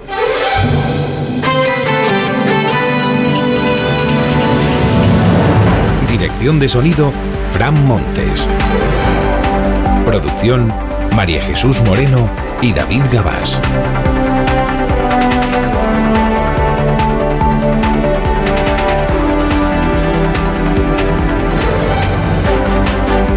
Estamos ya jueves, es 8 de febrero del año 2024 y cambia el tiempo, cambia el tiempo sobre todo en la mitad occidental de nuestro país. Tenemos aviso naranja por el viento en Galicia y en la costa del Cantábrico. Se anuncian lluvias antes de la hora de comer en Castilla y León, en Extremadura y en la provincia de Huelva. Luego a la tarde, pues la lluvia alcanzará, si se cumple el pronóstico, hasta Ciudad Real y Toledo, provincias de Ciudad Real y de Toledo. Temperaturas bajan un poquito, estamos estrenando el día con 12 grados en Monforte. Tenemos 8 grados en Calatayud y 5 ahora mismo en Almansa. Con Roberto Brasero afinamos el pronóstico del tiempo en un momento. Anoche en el Metropolitano y por cierto, Atleti 0, Atleti Club de Bilbao 1. La vuelta de la semifinal, de las dos semifinales de la Copa del Rey eh, se disputará en los últimos días de este mes. El último y el ultimísimo, porque este mes tiene 29 días, acuérdese que estamos en año bisiesto. Tres historias para iniciar la mañana. La crisis total de la Fiscalía General del Estado. El fiscal del Supremo Viada denunció en este programa la maniobra política para hacer descarrilar la imputación de Puigdemont por el caso Tsunami. El fiscal general, señor García Ortiz, se revuelve, el gobierno se irrita y Puigdemont se resiste parar Madrid y tomar la calle Ferraz, lo que le faltaba a Ferraz. La plataforma de agricultores 6F llama a colapsar la capital este próximo sábado. Un colectivo de transportistas también se suma. Este jueves que estamos iniciando hay nuevas protestas en diversas provincias, convocadas ya algunas de ellas por organizaciones agrarias. Va a más la revuelta agraria en nuestro país. Y sin novedad en el Senado, la mayoría parlamentaria, que es el PP, devuelve al gobierno los objetivos presupuestarios para este año. La ministra Montero pues se resigna al retraso en las cuentas, en las nuevas cuentas públicas y a que no esté garantizado aún que Puigdemont, porque siempre está Puigdemont en todas las salsas, se, le, se las apoye, las cuentas del Estado, en el Congreso de los Diputados. Oiga, qué agonía de legislatura, ¿eh? Primero, las reacciones a la entrevista en ese programa ayer a Salvador Viada, que es fiscal del Tribunal Supremo y que estuvo contando aquí, pues primero, por qué 11 de los 15 fiscales que integran la sala llegaron a la conclusión, después del debate jurídico, de que en efecto hay indicios para investigar, no para condenar, que no es su papel todavía, sino para investigar, para imputar a Puigdemont, que está forado, por eso el asunto lo iba al Supremo, por un posible delito de terrorismo en la causa del tsunami, pero que además eh, contó pues, su impresión, la del fiscal Viada, respecto de lo que está sucediendo en torno a la fiscalía y relativo a la cuestión de la amnistía. En concreto, esto de que eh, al haber empate, bueno, empate no, al haber eh, discrepancia de criterios entre dos fiscales jefe que forman parte de esa junta de fiscales, aunque 11 de 15 estén por la imputación de Puigdemont, como esos dos que son los jefes tienen criterios distintos, pues se activa lo que se llama el artículo 24. ¿Y esto qué significa? Pues que será la superioridad la que al final decida cuál es el criterio correcto y no los 15 fiscales que estuvieron cuatro horas ahí debatiendo sobre el asunto. La aplicación del artículo 24 o lo que interpretó el fiscal Viada, que es la intervención, o sea, que han sido intervenidos los fiscales de la Junta del Supremo por la autoridad competente. Nos han hecho un 155 encubierto dijo en este programa, donde explicó que cuando hay una opinión mayoritaria, tan mayoritaria como en este caso, ¿verdad? En la Junta de Fiscales, lo razonable sería que la teniente fiscal, que es quien va a hacer el informe definitivo, pues asumiera ese criterio mayoritario, pero que en este caso todo indica que va a ser al revés porque si no, igual no habría hecho falta que la teniente fiscal se ocupara del asunto. Bueno, después de esta entrevista, el fiscal general del Estado, el señor García Ortiz, que estaba en Barcelona en un encuentro con los fiscales catalanes, pues le preguntaron naturalmente por esta cuestión. Él, eh, digamos que está bastante contrariado por el hecho de que un fiscal del Tribunal Supremo eh, comparezca en un medio de comunicación para contar lo que ocurrió en esa deliberación y cuáles fueron los argumentos jurídicos que se utilizaron. Me parece una anomalía. Los instrumentos de la Fiscalía funcionan, ya veremos cuál es el sentido cuál es el sentido eh, de quien tiene el difícil encargo, el muy difícil encargo de resolver las controversias, de resolver las discrepancias que, como en cualquier otra institución, ocurren en la Fiscalía Española. Si no reconocemos en nuestros superiores y en nosotros mismos esa profesionalidad, creo que estamos en el camino equivocado. Bueno, que tiene que resolver lo que el fiscal general llama discrepancias, pues es la segunda del fiscal general y, a lo mejor el mismo, la segunda del fiscal general, que es la teniente fiscal que se apellida Sánchez, creo recordar. discrepancias de aquella manera, porque, hombre, es verdad que hay discrepancias entre el fiscal de la Audiencia Nacional y 11 de los 15 fiscales del, Tribunal Supremo. Pero cuando son 11 de 15, bueno, hay discrepancia, pero menos, ¿no? Pues tampoco es que esté muy igualado el tanteo, digamos, o el resultado del marcador en la votación que se produjo. Pero bueno, dirá usted, ¿y todo esto cómo afecta a lo de la ley de amnistía? Pero al final va a haber ley de amnistía, no va a haber ley de amnistía. El presidente ha dicho que, por supuesto que sí, que lo garantiza él. ¿Cómo va a ser esa ley de amnistía? Aún no sabemos qué plazo tienen los grupos parlamentarios. Sabe que hasta el día 21 están en la Comisión de Justicia con la eh, posibilidad de volver a plantear el asunto con algunas modificaciones al texto. Esto que les contamos, yo creo que anteayer, cuando estuvo el presidente del gobierno en, la sexta, y confirmó que una de las ofertas que le ha hecho a Junts per Cataluña es lo de mm, acotar los plazos para las investigaciones judiciales. Bueno, anteayer parecía que esta era la idea que se le había ocurrido, bueno, no parecía, era la idea que se le había ocurrido al Palacio de la Moncloa para intentar atraerse a Puigdemont. Bueno, hoy ya está descartada. Hoy ya dicen eh, varios periódicos, no, el, gobierno ah, ya aparca esta idea, aparca este plan. Por, el poco entusiasmo que ha merecido en Junts per Cataluña. Claro, si le haces una oferta que está expresamente dirigida y diseñada para Carlos Puigdemont y él pasa olímpicamente porque le deja frío la propuesta, pues, pues pero esto no iba de la eficiencia de la justicia y no sé cuándo, hombre, eso son las coartadas. Esto iba de a ver si esto le vale a Junts. Como Junts ha hecho saber que no le vale, pues ya está, nos olvidamos. Y entonces, ¿cuál es la siguiente oferta? Pues no se sabe. No se sabe. ¿Y Junts per Cataluña en qué posición está? Pues después de esto de la Junta de Fiscales, fuentes de Junts per Cataluña dicen, hombre, ahora ya sí, más que nunca tenemos que garantizarnos una amnistía integral. Que no haga distinciones entre delitos que son amnistiables y delitos que no lo son, que, que lo amnistíe todo. Y si no se mueven de esa posición, pues el, gobierno dice, ya no tocamos una coma de la ley de amnistía. Si ninguno se mueve, ¿qué pasa? Porque no hay ley de amnistía. Dice, ¿y es posible que eso llegue a suceder? Pues igual la semana pasada las apuestas habrían dicho que, hombre, es altamente improbable que al final no haya ley de amnistía, pero esta semana parece que las apuestas están más igualadas. Y ya hay quien empieza a decir, incluso en el entorno del presidente, dice, a ver si, a ver si va a ser verdad que Puigdemont va a llegar hasta el final en su órdago y de esas se queda sin ser amnistiado. Ni él, ni el resto de los imputados procesados para los que está diseñada esta medida. Los tractores son protagonistas hoy, de qué manera ya en los medios de comunicación y sobre todo en las primeras páginas de los diarios, donde digamos que conviven dos imágenes. Una, peatones ayer en la diagonal de Barcelona, por ejemplo, aplaudiendo el paso de los tractores, de los agricultores que tomaron, digamos, el centro de la ciudad, que colapsaron el centro de, Barcelona. Peatones aplaudiendo es una de las eh, imágenes. bien, bien recibidos, la compresión de buena parte de la población hacia las demandas que están haciendo los profesionales del sector agrario. Eh, imagen, digamos, eh, complementaria o, opuesta, incidentes.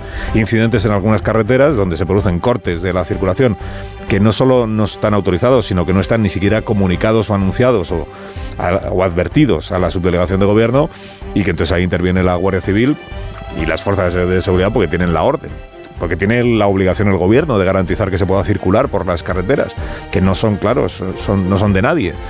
Bueno, son del Estado, por tanto son de todos. Por tanto, los transportes de mercancías tienen que poder seguir funcionando, por tanto, los ciudadanos particulares tienen que poder seguir circulando.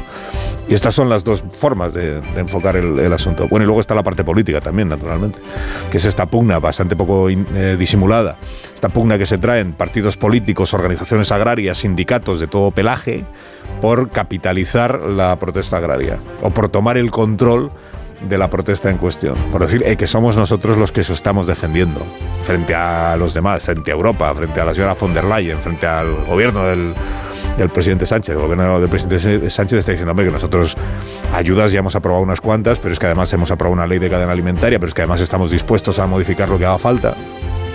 No me venga la derecha y la ultraderecha con esto del dogmatismo medioambiental manera de decirle a los agricultores todo el problema que ustedes tienen es por la por, por, el pensamiento único que en materia medioambiental impera en la Unión Europea, que no es que no es solo que no es eso, que no es solo eso y que además ya está ahí la Unión Europea también reconsiderando algunas cuestiones, ¿no?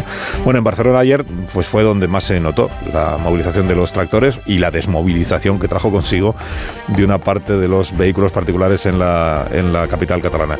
El, el presidente aragonés, el presidente de la Generalitat de Cataluña y el consejero de Acción Climática recibieron a los eh, tractoristas, a los agricultores. Y luego contó el consejero que el acuerdo es volver a reunirse en los próximos días. Para analizar cada una de las propuestas y ver en qué somos capaces de trabajar juntos para mejorar la situación del sector primario de Cataluña.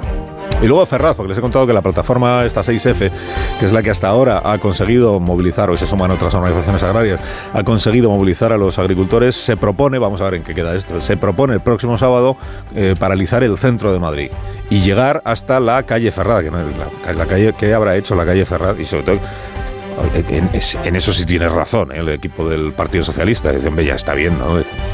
Déjennos ya tranquilos si, el corte, que si el, asedio a la, a la sede socialista, pues la intención de algunos agricultores es plantarse allí con los tractores.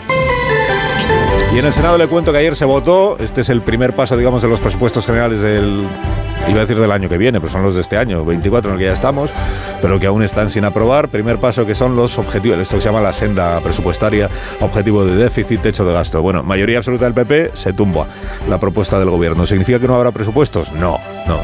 Significa que ahora María Jesús Montero tiene que elaborar un nuevo plan económico y volverlo a presentar.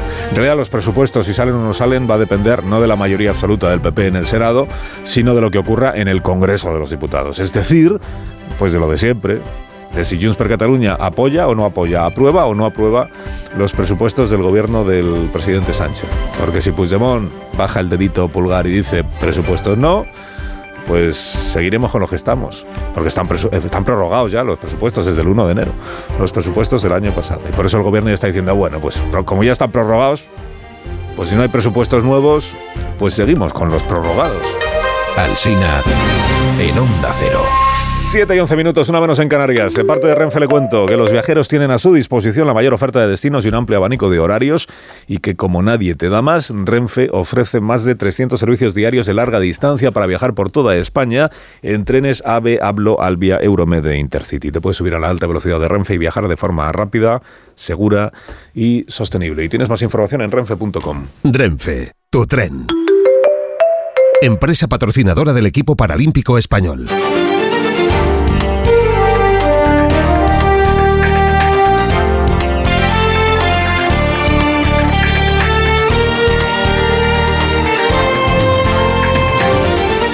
Las noticias de esta mañana de jueves, eh, Pedro Sánchez viaja a Mauritania con von der Leyen para reforzar la cooperación en el control de los flujos migratorios. De los 7.000 inmigrantes que llegaron a Canarias en enero de forma irregular, el 83% procedía de Mauritania. Bruselas ofrecerá al país 200 millones de euros para frenar la salida de cayucos y ayudarle a gestionar los miles de refugiados que ha acogido por la inestabilidad en el Sahel. Sánchez y von der Leyen aprovecharán el viaje para abordar el proyecto sobre hidrógeno verde que la UE quiere impulsar en el país africano. La Guardia Civil ha detenido a los dos hijos de una mujer que asesinada en Castro Su cuerpo fue hallado en el maletero de un coche, la víctima estaba amordazada y sus hijos, los dos menores, estaban desaparecidos en Alfaz del Pi, Alicante. La Guardia Civil ha arrestado además a la pareja de la mujer que fue asesinada este fin de semana.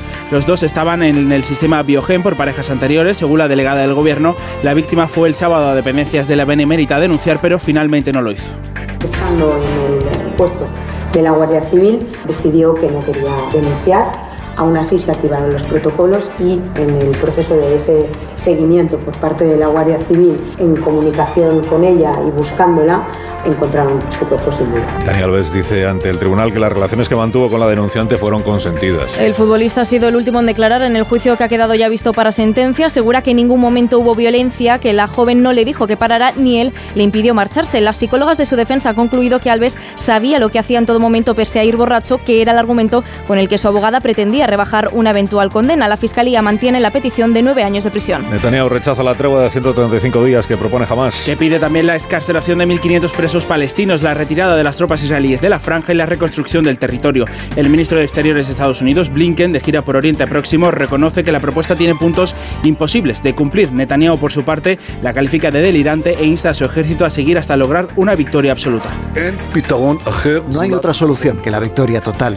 Si jamás sobrevive en Gaza, es solo cuestión de tiempo que cometa otra masacre y el eje del mal de Irán y sus aliados continuará su campaña de asesinatos y agresiones. Solo una victoria total nos permitiría devolver la seguridad de Israel. Y el Supremo de Estados Unidos decide hoy si Trump puede presentarse a las primarias republicanas en Colorado. El Tribunal Supremo de este estado le inhabilitó el pasado mes de diciembre por su papel en el asalto al Capitolio. Los magistrados apelan a la decimocuarta enmienda que prohíbe ocupar un cargo de elección popular a personas que hayan participado en una insurrección. Los abogados de Trump mantienen que solo el Congreso debe decidir quién no puede aspirar a la Casa Blanca. En Onda Cero, más de uno. La felicidad no es un destino al que llegar. La felicidad está en el camino. Y si ese camino lo haces con tu nuevo Fiat, mucho mejor. Encuentra la felicidad con la Fiat Happiness Fórmula. Solo este mes tienes ofertas exclusivas con entrega inmediata en la gama de Fiat. Acércate a tu concesionario más cercano y encuentra la felicidad en cada curva. Hola Andrés, ¿qué tal el fin de semana? Pues han intentado robar en casa de mi hermana mientras estábamos celebrando el cumpleaños de mi madre. Así que imagínate. Dile a tu hermana que se ponga una alarma. Yo tengo la de Securitas Direct y estoy muy contento. Por lo que cuesta, merece la pena la tranquilidad que da. Protege tu hogar frente a robos y ocupaciones con la alarma de Securitas Direct. Llama ahora al 900-272-272. Pasan 16 minutos de las 7 de la mañana, una hora menos en Canarias. La previsión del tiempo para este día con Roberto Brasero. Buenos días, Roberto. Hola, Carlos. Muy buenos días y buenos días a todos. Y saludamos también a Carlota con K que es el nombre de la borrasca que hoy nos cambia el tiempo. Empiezan los cambios, ya han empezado por Galicia, donde ha entrado de madrugada y donde tenemos un temporal de viento y olas en las costas y donde tenemos lluvias que hoy van a ser abundantes y persistentes y en la comunidad gallega acabarán acumulando más de 100 litros por metro cuadrado en el día de hoy. Porque por ahí ha entrado ya y por ahí va a seguir lloviendo. Pero esas lluvias y ese viento van a ir desplazándose a otras zonas de España a medida que transcurra la jornada. Por el oeste peninsular también conviene hoy salir con el paraguas. En la zona centro esperamos las lluvias por la tarde y donde en principio no llegan hoy es a las regiones del Mediterráneo ni a Canarias. Bueno, de hecho en el este seguirá luciendo el sol y en Canarias sigue la calima. Las temperaturas, mira, son más altas a esta hora, no hiela y esta tarde van a bajar en el oeste, que es por donde pasa el frente. En el resto todavía no cambia. Y el viento, que ese va a ser otro protagonista, ya lo estamos notando y más aún que lo notaremos mitad norte con rachas de más de 100 kilómetros por hora y también por la tarde en zonas altas del centro y sur de la península. Hoy llega Carlota con viento y las primeras lluvias. Mañana las lluvias serán generalizadas. Más de uno en Onda Cero organizaciones agrarias, las principales del país, ahí está la Saja, está la COAG, está la UPA, convocan a los agricultores a manifestarse con tractoradas en provincias de Castilla y León, de Castilla-La Mancha y también de Aragón. Laura Lorenzo, buenos días. Buenos días. Movilizaciones que arrancan este jueves convocadas por las principales organizaciones agrarias en Ávila, Salamanca, Ciudad Real y Huesca y que seguirán el viernes hasta Zamora, Bilbao y Extremadura. Se prevé un mes de febrero con intensas protestas del sector que no ha esperado a las convocatorias oficiales. Y es que en las últimas 48 horas, agricultores y ganaderos han dado buena muestra de su hartazgo ante una situación que denuncian como insostenible. En Cataluña, una larga caravana de más de mil tractores recorrió durante toda la mañana la A2 desde Lleida hasta llegar a la ciudad condal, donde dejaron la impactante imagen de un millar de tractores entrando por la diagonal de Barcelona. 7 y 18. El comentario más tempranero de este programa, con la firma de Marta García ayer. Buenos días, Marta. Buenos días, Carlos. Anda Tucker Carlson dando lecciones de periodismo porque ha entrevistado a Putin. Carlson es el famoso presentador amigo de Trump al que hace unos meses echó la Fox porque se demostró que había mentido con acusaciones falsas de fraude en el recuento de votos. Carlson daba crédito en antena a acusaciones de Trump sobre fraude electoral y en privado escribió mails en los que reconocía que sabía que mentía. Ese es Carlson, al que por cierto Trump ha propuesto ser su candidato a vicepresidente. Pues Carlson acaba de ir a Moscú a entrevistar a Putin para su canal de YouTube. Ya ha entrevistado a Orban, a Milei y a Abascal, con cientos de millones de visitas. Antes de verla ya sabemos muchas cosas de esta entrevista. Sabemos, por ejemplo, lo que ha hecho Carlson para promocionarla. Acusa a los medios occidentales de haber entrevistado mucho a Zelensky y no hacer ningún esfuerzo por escuchar la versión de Putin de la historia. Ya sabes, la coletilla de eso no te lo contarán los medios. Lo que Carlson no dice es que Putin eh, es el que no ha querido dar ninguna entrevista a los medios occidentales. Es Putin quien no quiere que le hagan preguntas incómodas.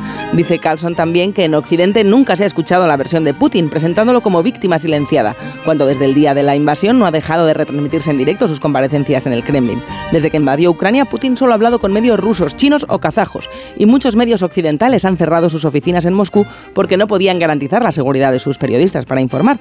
El reportero de Wall Street Journal, Evan Gershowitz, sigue detenido en Rusia por hacer su trabajo y más de mil periodistas rusos han tenido que huir de su país por las leyes de censura que criminalizan la cobertura de la guerra. La única versión que se permite oír en Rusia es la de Putin. Eso no te lo contará Tucker Carlson. Moraleja, Marta. Pretender que Putin está silenciado es un bulo muy descarado. 7 y 21 menos en Canarias es Onda Cero. Más de uno. Onda Cero, Comunidad de Madrid. Óscar Plaza. Buenos días, circulación interrumpida en la línea 9 de Metro de Madrid entre las estaciones de Rivas Futura y San Cipriano por causas técnicas. Según acaban de explicar los responsables de Suburbano, el tiempo estimado de solución pasa a ser de tres horas. Contamos también que una estudiante madrileña graduada en medicina por la Universidad Autónoma, Noelia García, no solo ha conseguido el primer puesto en el examen del MIR 2024, sino que ha hecho historia al lograr el mejor examen del siglo XXI entre los aspirantes a médicos internos residentes. Noelia García ha obtenido finalmente un total de 190 respuestas correctas que, al restar los fallos, se quedan 187 netas, lo que supone hacer el 95% del examen. Noelia ha asegurado que está muy orgullosa de ese resultado y que por ahora duda entre las especialidades de dermatología y endocrinología y nutrición, que son sus dos opciones favoritas. El segundo puesto en estos exámenes MIR corresponde además también a un estudiante de medicina de otra universidad pública madrileña, en este caso de la Universidad Complutense. 7 y 21 minutos toca repasar ahora con Ama Seguros la situación del tráfico. Si eres familiar de un profesional sanitario, disfruta también de las ventajas de Ama. Ama, seguros para profesionales sanitarios y familiares. Infórmate en amaseguros.com o en el 911 75 40 37. Vamos a ver en primer lugar cómo está el panorama a esta hora en las autovías y en las carreteras de circunvalación madrileñas. DGT, Patricia Arriaga, buenos días. ¿Qué tal? Muy buenos días, Oscar. Pues a esta hora son dos los accidentes que dificultan especialmente el tráfico en la red de carreteras de la Comunidad de Madrid. De entrada a la capital, en la A4 en Valdemoro ya genera 3 kilómetros de tráfico denso, pero también en la M40 en Vallecas y Vicálvaro en sentido A2. Al margen de estos accidentes van a encontrar retención habitual de entrada en la A2 A2 a su paso por Alcalá y Torrejón, A42 en Parla, A5 Móstoles y Campamento y M607 en Colmenar. También mucha precaución porque aunque no hay incidencias por las movilizaciones agrícolas, sí que puede variar a lo largo del día. Así que mucha precaución y especial atención. ¿Cómo están las cosas en las calles de la capital y en la M30? Pantallas, Jesús Matsuki, buenos días. Hola, ¿qué tal? Muy buenos días. Vamos a comenzar destacando algo más de intensidad en las entradas por la zona sur. Hablamos de General Ricardos para alcanzar Marqués de Vadillo, al igual que también en la entrada por el Paseo de Santa María de la Cabeza. Si hablamos de la M30, hablamos del recorrido habitual entre el nudo sur y el puente de Ventas, ya con un tráfico algo más complicado si circulan en sentido norte. Luis es farmacéutico y su hijo acaba de hacerle abuelo, así que le da un abrazo y un consejo. Necesitas vitaminas y un buen seguro de vida. Con el de AMA puedes hacer tu testamento digital en la web, revisado y validado notarialmente. AMA, seguros para profesionales sanitarios y sus familiares. Infórmate en amaseguros.com o en el 911 75 40 37. En cuanto al tiempo, tenemos por delante en Madrid un día de cielos nubosos y en el que tendremos además lluvias por la tarde. Las precipitaciones van a ser más probables en el oeste de la región y las temperaturas suben hoy ligeramente, 8 grados ahora mismo en la capital y por la tarde llegaremos a 13. Takai Motor, el mayor concesionario Kia de Europa, patrocina los deportes.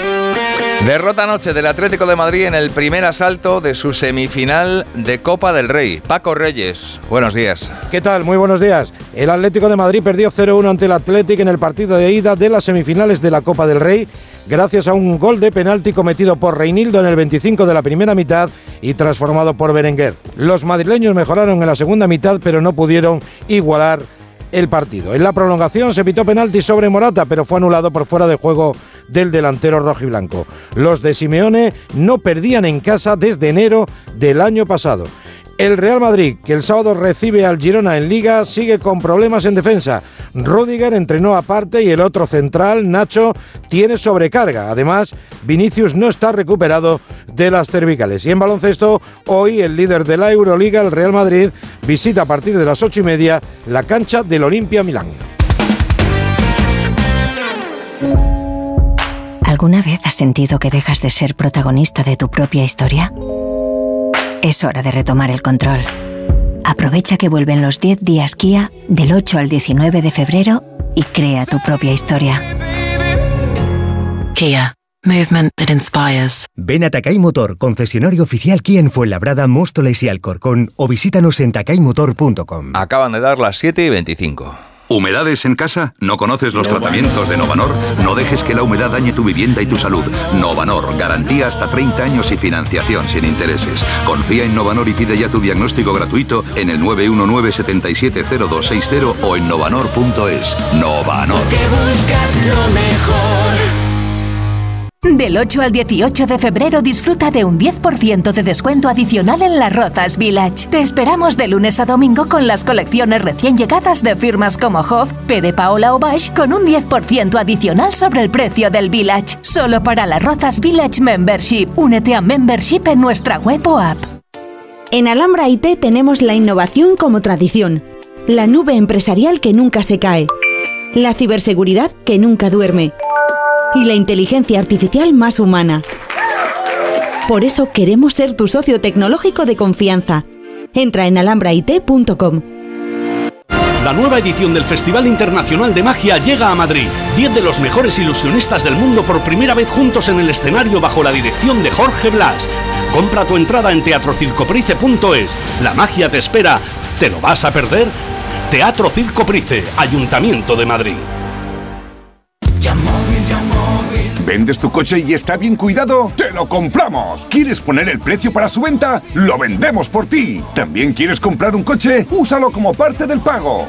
Yamóvil, compramos coches bien cuidados. Y ahora ven a conocer nuestro nuevo concesionario Yamóvil en Alcalá de Henares.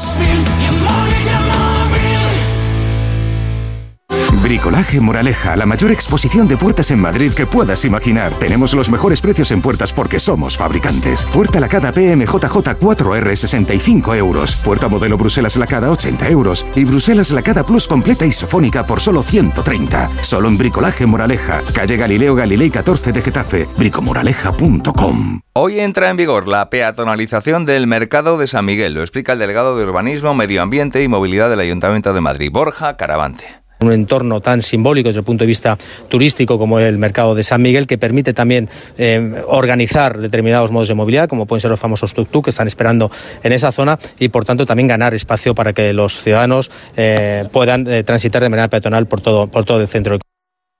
Hola Manoliño, ¿qué pasa? ¿Qué hay bueno por ahí hoy? Subasta de Burela te puedo ofrecer merluza de primera fila, rodaballo del gordo de 6 más y rape de costa. ¿Qué te envío? Eh, mira, dame un mareado de todo y me lo mandas. Siempre lo mejor, como sabes, ¿eh? Restaurante Ogrelo y Orrecanto. Lo mejor de Galicia en Madrid. Restauranteogrelo.com restauranteorrecanto.com Si es que ya lo digo yo siempre, dúchate que sale económico, pero eso sí, hazlo en un plato de ducha de Duchamanía. Hazme caso, ¿no ves que una bañera tiene más peligro que meter los dedos en un enchufe? Y mira que son bonitos los platos de ducha de Duchamanía. Oye, con suelo antideslizante, sus mamparas para entrar a vivir, pues eso, dúchate que sale económico y llama a Duchamanía, que no me enteré yo que no lo haces. En Madrid, Paseo del Molino 6, 91 460 68 4907 y Todos aquellos que ya conducen el número uno se sienten únicos, especiales. Y ahora, para que más gente pueda sentir esa increíble sensación, Hyundai pone a tu disposición el Tucson con unas condiciones inmejorables. No esperes más y disfruta ya de la increíble sensación de conducir el número uno en ventas. ¿Quieres que tus hijos dominen las matemáticas? Smartic es tu solución. El método online divertido y eficaz para que tus hijos dominen las matemáticas con solo 15 minutos al día. Smartic, 15 minutos y listo. Entra en smartic.com y pruébalo gratis. Gran apertura de tiendas Omnium. 1800 metros de exposición dedicados a tu descanso. Los mejores colchones a los mejores precios. Y ahora también sofás. Salida 17 de la A42. La colisión entre dos turismos ocurrida anoche en la A5 a la altura de Alcorcón dejó dos personas heridas de gravedad. Un hombre de 28 años que fue trasladado al Hospital Clínico San Carlos y la ocupante del otro coche, una mujer de 35, trasladada al 12 de octubre. Y es noticia también que el sector financiero hoy se va a manifestar en Madrid. Durante el recorrido van a realizar tres concentraciones en Cibeles, en la calle Alcalá y en el Paseo de Recoletos. Esto es Onda Cero. Siguen en más de uno. Siguen con Carlos Alsina.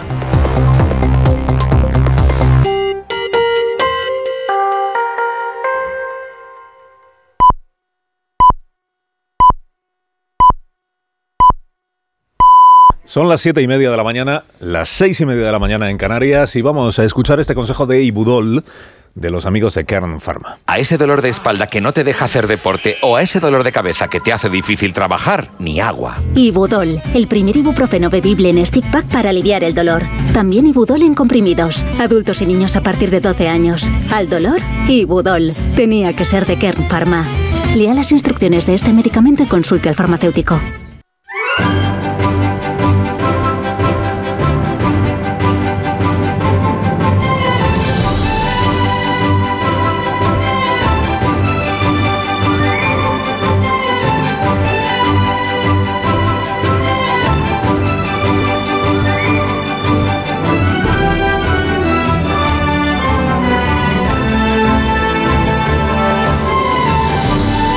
Estamos a jueves y ya estamos a 8 de febrero del año 2024 y en, y en 21 días se nos ha acabado el mes. Esta es la realidad. Tenemos por delante una jornada con esta previsión de temperaturas máximas. La más alta la vamos a disfrutar hoy en Las Palmas y será de 28 grados. Esperamos 24 en Valencia y también en Castellón. En Granada y en Almería llegaremos a los 21. En Málaga, saludo al alcalde de Málaga. En Barcelona, saludar al alcalde de Barcelona, llegaremos a los 20 grados. También en Tarragona esperamos 20, en Jaén y en Albacete serán 18. Coruña, San Sebastián, Zaragoza, 17 de máxima para este día. En Oviedo, en Ciudad Real, en Badajoz llegaremos a los 15. Madrid, Huesca, Cáceres, Guadalajara, 12 grados para hoy. Y la más cortita de las máximas la vamos a disfrutar en Segovia, donde hoy no pasamos de los 9 grados. Y eso en el momento, digamos, menos frío de esta jornada, que trae como protagonistas de la actualidad, bueno, además de a los agricultores que siguen con sus protestas, les hemos contado que hoy, además de esta plataforma eh, que de manera, inesperada ha conseguido un gran éxito de movilización, o de desmovilización más bien, porque se trata de parar el tráfico para hacerse notar y para que sus demandas tengan eco. Además de esta plataforma que se llama 6F, pues hoy se suman ya organizaciones agrarias, digamos, más tradicionales, o las tradicionales, que son la SAJA, que son la COAG, que son la UPA, con eh, convocatorias en, en este día y en los que vienen en distintas provincias. Para hoy en Ávila, en Salamanca, en Zamora, en Huesca, en Ciudad Real. Ayer se produjeron algunos incidentes en algunos de esos cortes de carreteras porque la Guardia Civil tiene la obligación de garantizar que se pueda circular. Es decir, que si hay un corte de una vía que no es, que no es lícito, pues lo que hay que hacer es proceder a reabrir en la circulación y si hay que detener a quienes lo están impidiendo, pues se les detiene, como ya se produjo en el día de ayer. En todo caso, la mayor eh, incidencia se produjo en el centro de Barcelona con la tractorada que llegó hasta el mismo centro de la ciudad condal y que llevó a Per Aragonés a recibir a los agricultores y a prometerles que eh, se va a hacer algo para atender sus demandas, sus reclamaciones. La duda era si pasaban la noche en Barcelona los, eh, los tractores y los tractoristas y hoy volvían a la movilización o si se volvían para sus casas. La mayoría de ellos han decidido volverse para casa, pero no por nada, sino porque han explicado que tienen que dar de comer a los animales. O sea, que tampoco tienen quien les haga ese trabajo. Y los animales, como sabemos, han de comer todos los días. Bueno, lo de la amnistía, ¿cómo va lo de la amnistía? Que se pregunta usted todas las mañanas. Y entonces sí o entonces no. Pero entonces eh, se va a dejar amnistiar Puigdemont o no se va a dejar amnistiar. Bueno, eh, crónicas de esta mañana dicen, a ver, lo de, eh, lo de cambiar los plazos de las investigaciones judiciales para acotar el tiempo que tienen los... Esto ya lo hemos descartado. Dice, pero si se les ocurrió anteayer, pues ya está descartado. Dice, ¿por qué? Pues porque como a Junts no le sirve, pues se acabó la propuesta. Si es que como todo se hace para que le sirva a Junts, pues lo que no le sirve, pues... Eh, pero no se hace pensando en el, en era en la eficiencia de la justicia, no, no, no, no. Entonces Junts está frío, digamos. Y el gobierno dice, pues ya no hay más, ya no se nos ocurren más cosas, o sea que Puigdemont, tú verás. ¿Qué pasará? Que quedan un montón de días por delante. Que después de las elecciones gallegas igual ya cambia un poco el panorama. Pero lo veremos, lo veremos. Porque de momento la cosa sigue. Y además de eso, le cuento que ha tenido un gran eco, sí, pues lo de la entrevista en este programa ayer al fiscal del Tribunal Supremo, Salvador Viada. Por, por lo que contó eh, respecto de la deliberación que hubo en esa Junta de Fiscales, que está el fiscal general un poco contrariado. Dice, hombre, ¿cómo se va un medio de comunicación a contar un, unas deliberaciones? Bueno, viva la transparencia, fiscal general. Sé si los fiscales del Supremo tienen obligación de discreción sobre lo que hablan, pero bien está que se sepa qué es lo que han debatido. Y por lo que nos dijo ayer el señor Viada, pues lo que han debatido es lo que les corresponde, si hay indicios suficientes como para que Puigdemont sea investigado por la causa del tsunami democrático. Y a 11 de 15 pues les parece que sí, que existen esos indicios. Él decía ayer que es un asunto bastante poco complejo, que están bastante a la vista los indicios y que por tanto abrir una investigación no significa que estés diciendo que ese señor sea terrorista, estás diciendo que hay razones para investigarle y punto. Y luego esto otro que nos contó, de que buena parte de los fiscales del Tribunal Supremo sienten que se les ha aplicado el 155, ¿no? que han sido intervenidos para que al final la decisión última la tome la superioridad es decir, la eh, segunda de a bordo, teniente fiscal del Supremo, segunda de a bordo del fiscal Álvaro García Ortiz, que ayer pues se reivindicó a sí mismo, claro. Y reivindicó su autonomía y su independencia. Pero si es el gobierno el que más difícil se lo pone al fiscal general para hacerse ver como alguien independiente. Se levantan mucho antes de que salga el sol. Son la primera luz en la oscuridad la antorcha que abre camino al nuevo día. Están comprometidos con la información. Son la España que madruga. La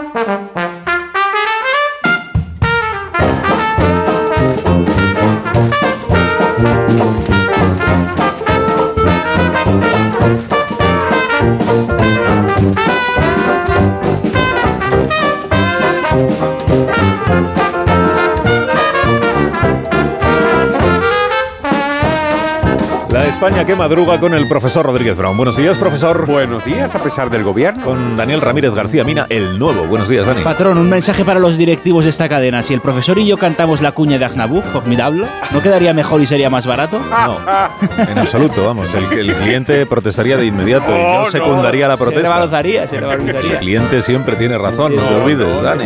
Rosa Belmonte, buenos días. Muy buenos días, yo voy a cantar Murciana Marrana de Caca Deluxe, si te pone. Pues no será en el programa tampoco. Félix José Casillas, buenos días. Buenos días, que es largo se va a hacer el mes de febrero para algunos. ¿eh? Hasta el 29 hay que esperar. 29. La vuelta, dice. La vuelta, la vuelta. Amón Rubén, buenos días. Le enseño a Rosa las entradas, aquí las tengo. Sí, le he preguntado. Ya. El día 29 tomamos San Mamés. Sí. Muy bien, después de haber entregado Para el celebrar el cumpleaños de Pedro. Tomamos San Mamés, ya, no lo voy anunciando. no Un minuto y hablamos. Pacíficamente, ¿eh? De las cosas. La España que madruga. Donde el Sina. ¿Te lo digo o te lo cuento? Te lo digo. No me dejas escoger el taller que yo quiera. Te lo cuento. Yo me voy a la mutua. Vente a la Mutua y además de elegir el taller que quieras, te bajamos el precio de tus seguros, sea cual sea. Llama al 91 555 5555. Te lo digo o te lo cuento. Vente a la mutua. Condiciones en mutua.es. ¿Molestias en la garganta? Juanola Propolis al rescate. Juanola Propolis pastillas blandas ayudan a suavizar la garganta de forma natural gracias al efecto que producen en la mucosa bucofaringe al chuparlas. Juanola número uno en ventas. Cuida de tu garganta. Una pareja, tres niños, 15 años de matrimonio. Él se encarga de las meriendas, ella las extraescolares. Y cada sábado, un plan en pareja. Hacer la compra. Serán víctimas de la implacable rutina. Podrán hacer una escapadita romántica de dos días. Porque tu historia de amor también es un amor de película. Celébrala. 17 de febrero. Sorteo de San Valentín de Lotería Nacional con 15 millones a un décimo. Loterías te recuerda que juegues con responsabilidad y solo si eres mayor de edad. En CEPSA te damos 5 motivos para venir a nuestras estaciones de servicio. Ahorrar, ahorrar, ahorrar, ahorrar y sí, ahorrar. Seas cliente particular o profesional, te regalamos 5 euros si te unes a CEPSA Go o a esta Resa Direct. Y además ahorra 5 céntimos por litro en tus repostajes. Ven a CEPSA y llévate ya tus 5 euros. Consulta condiciones en cepsa.es. Empieza el año ahorrando en Bricodepo. Con este pavimento porcelánico de 8,95 euros el metro cuadrado, ahora por solo 7,95. Y la puerta lacada con tapajuntas, antes a 119 euros. Y ahora todo por 99. Recuerda que si lo encuentras más barato, te devolvemos la diferencia por dos. Ya en tu tienda y en bricodepo.es. A todos los que sueñan despiertos, bienvenidos a los Cupra Days. Del 9 al 24 de febrero, ven a vivir tu sueño a tu instalación Cupra más cercana y llévate un Cupra Formentor o un Cupra León con condiciones exclusivas. Ahora con 5 años de garantía y mantenimiento. Unidades limitadas. Cupra Days. Algunos solo lo sueñan, otros lo viven. Solo los más rápidos disfrutarán de ofertas increíbles en el corte inglés, en una selección de calzado y textil de las marcas Puma, Under Armour y Bull Paddle. Hasta un 60% de descuento. Y hasta un 50% en Nike, Adidas. Así son las ofertas límite en el corte inglés. Hasta el 11 de febrero en tienda web y app. Soy Manel de Carglass. Con las heladas, el agua que se acumula en el interior de un impacto puede congelarse y agrietar tu parabrisas. Por eso, no te la juegues. Si tienes un impacto, mejor pide tu cita llamando directamente a Carglass o en nuestra web. Carglass cambia, Carglass repara. Hola, soy Jesús Calleja. ¿Sabéis cuál es el verdadero sabor del agua? El agua de mi tierra, el agua mineral Teleno. Recuerda, agua mineral Teleno. ¿Cansado? Revital. Tomando Revital por las mañanas recuperas tu energía, porque Revital contiene ginseng para cargarte las pilas y vitamina C para reducir el cansancio. Revital, de Pharma OTC. Te quiero, mi amor, mi pastelito, mi bombón, mi galletita, mi bollito, mi bizcochito. Uy, pero qué hambre más tonta me ha entrado así de repente. Hay mucho amor dentro de ti, como en el cupón diario de San Valentín de la 11, porque podrás ganar 500.000 euros y además si entras en cuponespecial.es podrás conseguir experiencias únicas que te enamorarán. Cupón diario de San Valentín de la 11. Bases depositadas ante notario. A todos los que jugáis a la 11, bien jugado. Juega responsablemente y solo si eres mayor de edad. Hola Andrés, ¿qué tal el fin de semana? Pues han intentado robar en casa de mi hermana mientras estábamos celebrando el cumpleaños de mi madre. Así que imagínate. Dile a tu hermana que se ponga una alarma. Yo tengo la de Securitas Direct y estoy muy contento. Por lo que cuesta, merece la pena la tranquilidad que da. Protege tu hogar frente a robos y ocupaciones con la alarma de Securitas Direct. Llama ahora al 900-272-272. En Peugeot estamos listos para ayudarte a llevar lo más importante, tu negocio. Por eso, en los días Peugeot Profesional vas a poder disfrutar de condiciones especiales en toda la gama. Aprovecha del 1 al 14 de febrero para dar energía a tu negocio. Inscríbete ya en peugeot.es. Más de uno en Onda Cero.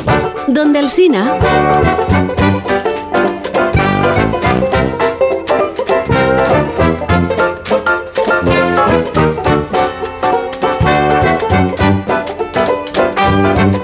Muy tarde. Las 8 menos 18 minutos, una hora menos en Canarias.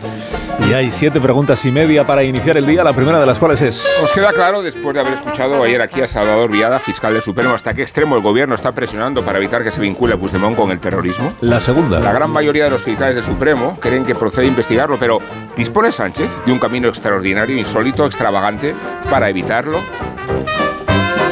Nos han hecho 155 encubiertos.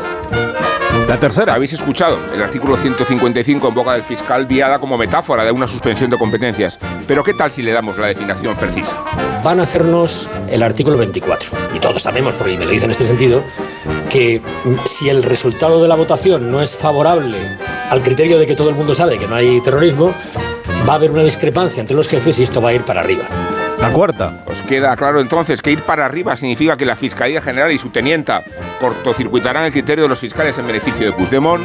La quinta. ¿Queréis saber si alguna vez se Esta ha es la- aplicado el artículo 24? Esta es la primera vez, y yo llevo desde el año 2006 en esta sección, en el Tribunal Supremo, que yo he visto esto. La sexta. Bueno, después de haber lanzado el mismo, el Globo Sonda Sánchez descarta ahora cambiar la ley de enjuiciamiento criminal. ¿Lo hace porque a Yolanda Díaz no le gusta o más bien porque a Puigdemont no le satisface?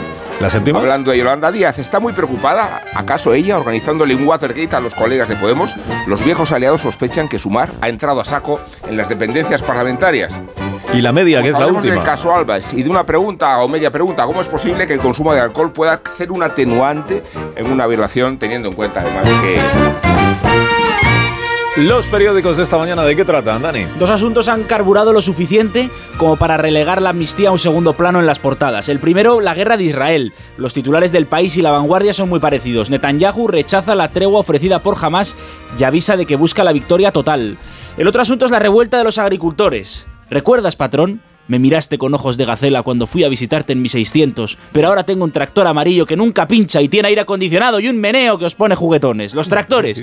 La última moda, estoy fatal. Sobre esto hay muchos enfoques interesantes. ABC. El campo amenaza con colapsar los centros logísticos de las capitales. La crónica revela la consigna distribuida por WhatsApp. Desde dentro de las ciudades, cortar el acceso a las autovías, redes y rotondas de enlaces entre las carreteras. ¿Veis lo bien que estamos en el polígono? Aquí no llegan ni los tractores ni los WhatsApps. El mundo pone el en el saldo de ayer. 12 detenidos y más de 2.500 identificados en el segundo día de protestas masivas de los agricultores. La razón, las protestas vuelven a bloquear las carreteras. El país, la protesta del campo entra en Barcelona y llega a 10 comunidades autónomas.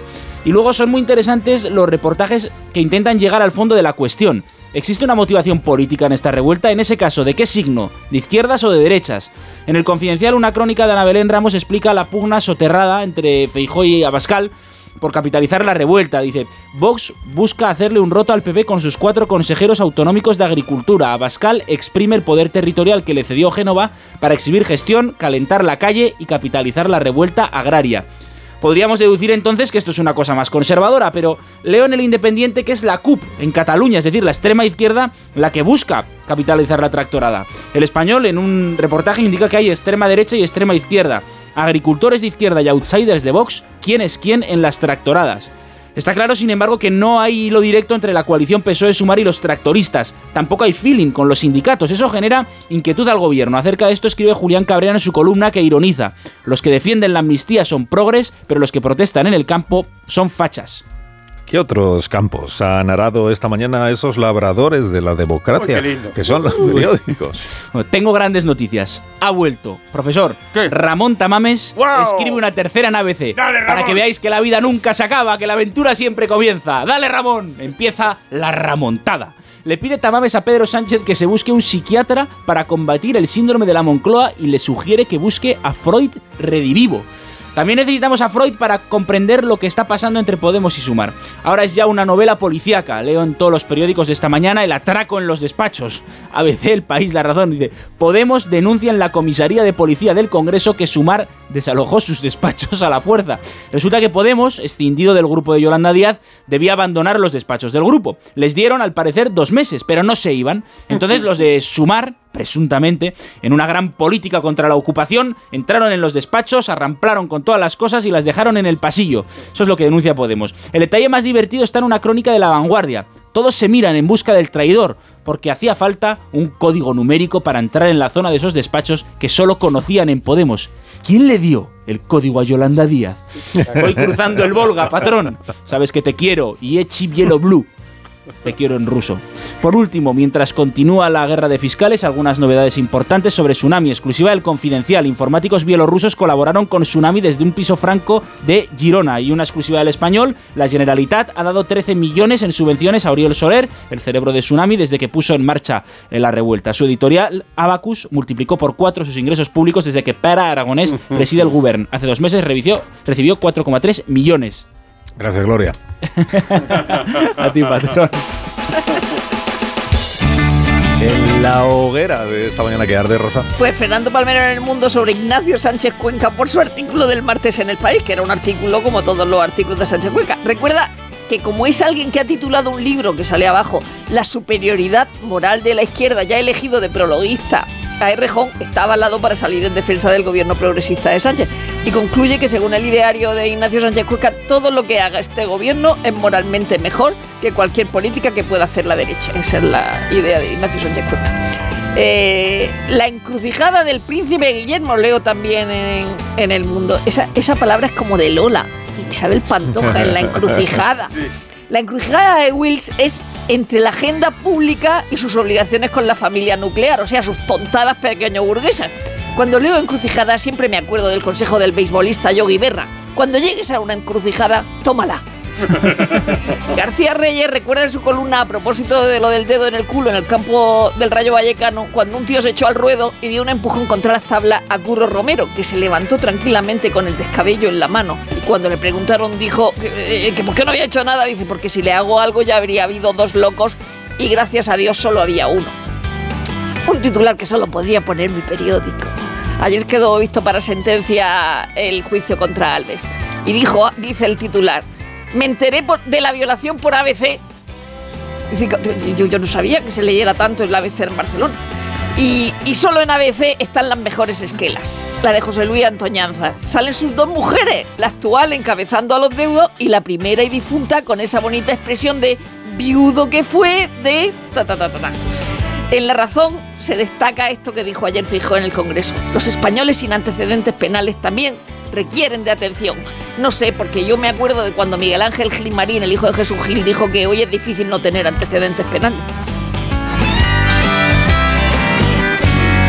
Ahora el despertar liberal de Carlos Rodríguez Brown con estas noticias de empresa, profesor. Ya mismo expansión, General Electric, Vestas y Nordex sacan partido de la crisis de Gamesa. También Atilán sube la puja por el retail por la compra en Madrid de Equinocho. Sobre los agricultores, hay una editorial que dice ni Sánchez ni el ministro de Transportes, Oscar Puente, pueden inhibirse ante una revuelta rural que amenaza con paralizar toda la economía. Por cierto, han probado las en expansión las gafas estas de Apple Vision Pro, les ha gustado. Cinco días, esto no me gusta. Sumar pide endurecer la fiscalidad de las rentas del ahorro. Asqueroso ahorro. ¿Sabes por qué no le gusta el ahorro? Porque el ahorro es la independencia de la mujer trabajadora, el economista. Hacienda va a castigar a las autonomías tras el rechazo al presupuesto. Y Pepe Álvarez dice la aplicación de la jornada laboral de 37,5 horas debe tener flexibilidad. Habrá presumen de flexibles. Vamos a la prensa económica internacional. ¿Sabes lo que cuenta el Financial Times? ¿Qué? Que está cayendo la inflación en China. De hecho, están bajando los precios. Ha bajado el IPC en China un 0,8% interanual. Esta es la el ritmo más alto en 15 años. El Wall Street Journal habla de Amazon y sus competidores. ¿Qué están haciendo? Pues Shane y TikTok pues están expandiendo, claro, y ¿qué, contra Amazon. ¿Y qué hacen? Pues están reclutando, contratando a sus propios empleados. Y por fin, si os interesa, os cuento que está a la venta la casa más cara de toda la historia de Estados Unidos. Vale 295 millones de dólares y está en Nápoles.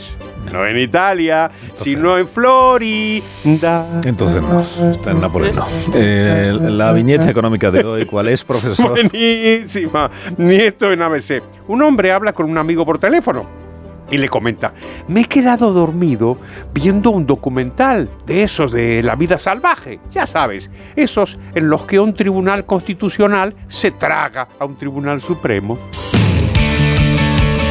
Queda por contar la actualidad del deporte con Félix José Casillas. Y habrá que esperar a la revuelta hasta el final final del mes de febrero. El día 29 no se va a jugar en San Mamés la segunda parte del partido largo y cuya primera mitad termina anoche con victoria 1-0 del Athletic sobre el Athletic. Vaya cambio de tiempo porque los rojiblanco madrileños llevaban 28 partidos sin perder en el Metropolitano desde el 8 de enero del 23 y porque los rojiblanco bilbaínos no ganaban el Atlético de Madrid en casa colchonera desde el año 2011.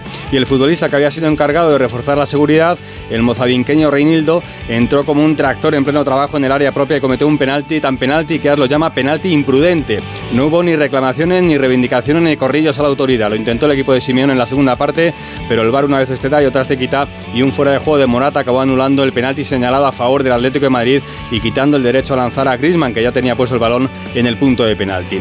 La Unión Europea bloquea la carretera a la Superliga. Francia encabeza la movilización con el apoyo casi unánime de todos los países para una declaración conjunta que permita continuar con el actual sistema de competiciones nacionales y europeas. Solo un país no ha firmado, España. Y es que el gobierno entiende que hay un proceso judicial en marcha cuya vista está prevista para el 14 de marzo. Mientras, el Comité Ejecutivo de la UEFA se apresuró en garantizar el abastecimiento de millones, aumentando los premios para los participantes en competiciones europeas. Por ejemplo, el ganador de la Champions podría llegar a los 200 millones. La UEFA que sortea esta tarde una nueva edición de la Liga de las Naciones, de la que España es la poseedora del título. Polémica en la versión femenina. Podría caer en eso de que esto es un carnaval, porque se había anunciado a Cádiz como sede del partido de semifinales entre España y Países Bajos, el viernes 23 pero como la Liga ha colocado el partido de Liga del Cádiz el domingo 25, pues han tenido que recolocar el partido de la Cartuja en Sevilla. Comienza el preolímpico de baloncesto femenino, España busca plaza esta tarde el rival de Japón y Juegos Olímpicos que peligran para la principal opción de medalla en el atletismo español. Mocatir podría ser sancionado dos años de suspensión por no estar localizable en tres controles antidopaje. En seis minutos serán las 8 de la mañana. Uy, seis minutos y nos dan las 7 en Canarias. Ahora mismo continuamos. Vale.